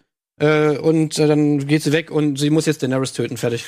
Habt ihr für einen Moment die Idee gehabt, dass das vielleicht einfach so das Jenseits sein könnte? Also, weil man sieht ja Aya vorher staubbedeckt, blutend auf dieser Stufe oder, oder auf irgendwas liegen und dann wacht sie auf Und dann sieht man halt dieses Pferd, was halt so in diesem künstlichen Sonnenlicht Man hat nie aufsteht. das Jenseits irgendwie, also Nee, aber vielleicht ist das ja wirklich tatsächlich, halt, Aya ist jetzt gestorben und setzt sich jetzt aufs Pferd und reitet in Nein, die. die muss Daenerys killen. Ja, ich glaube Das auch. ich so abgefahren. Das ist, äh, ja, bei Arya ist es so, als wenn man dann so beim Echtzeitstrategiespiel rechtsklickt, das Ziel ändert so ein bisschen. Ja. Ähm, aber nee, also wenn jetzt auch Arya auch noch äh, Daenerys killt und Jon Snow schon wieder nichts macht, Nee, Daenerys, Daenerys, also Jon Snow stellt jetzt Daenerys zur Rede, es kommt zu großen Konflikt, Daenerys killt Jon Snow und Zum- dafür wird sich Arya rächen. meinst du? Ja. Also ganz ehrlich, wenn Jen, Jon Snow diese Belanglosigkeit der letzten Folgen gipfelt darin, dass er ermordet wird von Daenerys und Arya, die schon den Night King gekriegt hat, obwohl das eigentlich seine, seine Geburtstagsparty war, also dann bin ich auch echt nicht happy, so weil Jon Snow ist nee. Das wäre ist- konsequentes, konsequente Ergebnis seiner unfassbaren Dummheit. Ja, aber das ist einfach, das gipfelt dann wirklich in, Ja, also das gipfelt, das gipfelt in einer Belanglosigkeit, einer Lieblosigkeit. Das war der geilste Charakter mit Tyrion zusammen. Jon Snow war der, war echt einfach ein geiler Charakter. Und ja, der, sagst du jetzt. Und das, das weißt, weißt du, wie es Daenerys, wie es mit Daenerys mir geht. ja, aber ich habe dir ja gar nicht widersprochen. Ja, und das ist aber genau das Problem, ey, dass, dass diese Charaktere einfach weggeworfen werden für nichts und wieder nichts. Damit du irgendeine geile Schlachtszene genau. hast. Aber wie gesagt, ich bin ja, wir sind ja uns ja gar nicht äh, uneins im, im Großen und Ganzen. Das ist einfach, wir sind ja gar nicht so weit weg. Nee, Genau. ich sag nur, das ist ja. ungefähr das Gefühl, was ich mit Daenerys hab, so. Du bist, Ich ja. denke aber auch immer, ich meine, das ist dann ja jetzt nicht unbedingt hundertprozentig Schuld von, von den Machern der Serie, sondern wenn, wenn George R. Martin den sagt, okay, ähm, die, die Charaktere, Daenerys soll da enden, John soll so enden und der stirbt und der stirbt, Macht die, er aber nicht. Naja, also das Ende von, von, von der Ja. Serie und wo, wie das Ende von Ja. jedem Charakter, das hat er Nee. denen ja schon noch verraten. Er hat gesagt, dass er das Ende der Serie, dass das Ende der Serie ähnlich ist, dass man da nicht großartig, äh, großartige Unterschiede erwarten soll. Was die mit den Charakteren machen, ist aber komplett denen überlassen. Und dass er auch nicht so viel Einfluss auf die letzte Staffel hatte. Hm. Wohingegen auch Benioff und Weiss gesagt haben, ähm, dass sie auch dann nicht mehr so die Mittel hatten, um alles zu realisieren, was sie wollten. Er hatte Also- seit der fünften Staffel keine, keinen nicht mehr so einen großen Einfluss Ja. auf die Serie. Es kommt halt leider vieles zusammen, was diese einstmals äh, doch echt hervorstechende Serie jetzt irgendwo aufs Mittelmaß bringt. Ja, okay. Naja, gut. Kommen wir zum Ende. Sind wir zum Ende? aber sie sieht geil aus. Mittelmaß, Ja, nein. das, visuell, audiovisuell ist es immer noch. Keine der Frage. Der, Keine der Song Frage. vom Abspann, das war einfach mega, als ich das äh, später mir den Song nochmal angehört habe, dass die einfach diesen äh, Dings da, diesen Rain of Castamere und den Mhm. anderen Song quasi übereinander. Zusammengemerkt. Und dass man dann gemerkt hat, dass es, als, als wären die füreinander gemacht, die Songs. Ja, ja. Also, dass das so Ah, da merkt man schon, dass der, der, dass der Javadi da so einen, richtige, der, einen richtigen das Plan hatte. der, ey. der King der achten Staffel. Ja, der ist Der auf jeden Typ. Fall der King der achten Staffel. Ja, ey, alle sind der King der achten Staffel. Alle, die da irgendwie dran mitarbeiten, so äh, an diesem, das ganze Drehteam und so, sind- die sind alles die Kings. Aber leider wird ihr Werk einfach vernichtet von diesen Story-Entscheidungen, die da getroffen werden und der Art und Weise, wie man mit diesen Charakteren umgeht. Gut, ich wollte eigentlich ein bisschen positiver enden, aber na gut. Auch versucht Ja, eben ey, nee. Ey, nee, sorry, Aber ich bin echt bei der ey, Folge das bin ich einfach raus. Alter, nee. ey. Tut mir Ja. auch leid, wenn ich jetzt wieder heißt, irgendwie hier, ich werde hier nur rumgehatet, bla bla bla. Ich fand die Folge einfach, ich fand die Folge einfach, die hat einfach so viel zerstört, ey. du hatest ja nicht, weil du haten möchtest, so Nee. wie viele Leute es machen, irgendwie, weil, weil sie jetzt, irgendwie, weil es cool ist zu haten oder whatever, sondern du bist ja aber als jemand, der die Serie liebt, authentisch erschüttert. Und dafür musst Ja. du dich nicht entschuldigen, weil du willst niemandem die Freude nehmen, sondern das ist bei dir auch wirklich ehrlich gefühlt und deswegen. Ja, aber vielleicht versaut man es damit auch Leuten, die es sehr geil fanden oder so. Ich meine, kann ich dann auch nichts dafür. Aber ich kann hier nur sitzen und es so sagen, wie, und ich, ich wollte deswegen auch eigentlich gar nicht drüber reden, weil ich nur so darüber reden kann, so. Wenn, ich, wenn wir jetzt uns darüber unterhalten, dann kann ich, dann kommt meine Enttäuschung halt hier zum Vorschein. Und ich äh, setze mir ja auch keine Maske auf oder so und tu so, als ob ich irgendwie, um jetzt irgendwie, keine Ahnung, einen bestimmten Eindruck zu erwecken, sondern ich sag's halt so, wie ich es empfunden habe. Ich bin jetzt wieder komplett drin in diesem, in dieser Enttäuschung, die ich hatte, als ich das geguckt habe. Und äh, ja, das kommt jetzt hier leider zum Vorschein. Tut mir leid. Äh, muss man halt mitleben. Aber eine Folge machen wir noch, ne? Ja. Come on, das schaffen Eine Folge auch. machen wir noch. Alles klar. Ihr Lieben, vielen, vielen Dank. Und ihr Lieben da draußen auch vielen Dank. Äh, ja. Hoffen wir das Beste für die nächste Folge, wenn Daenerys in diesem aschebedeckten Thronsaal steht. Kann ich noch mal eine Sache sagen? Ja. Dass ich das richtig cool finde, wie viele Leute sich in den Kommentaren Ja. beteiligen. Ey, Ich habe noch nie so viele Kommentare unter YouTube-Videos von uns gesehen und ich habe mir Und noch so lange nie, Kommentare. ja, ich habe mir doch auch noch nie so gerne wirklich alle Kommentare, ob jetzt positiv oder negativ, ob jetzt gehate oder oder sonst was, habe ich mir das noch nie so gern durchgelesen. Immer über Tausende Ja. ankommen, das ist echt krass. Ja. Dankeschön. Echt krass. Weil die Leute alle mitfiebern und sich Ja. auch da Ja. ähnliche Gedanken machen und das, ähm, ja, das hat die Serie auch geschafft, muss man auch ehrlich sagen. Genau. Letztendlich sind wir alle eins. Ja. Gut. Tschüss, mach's gut. Bis zum nächsten Mal.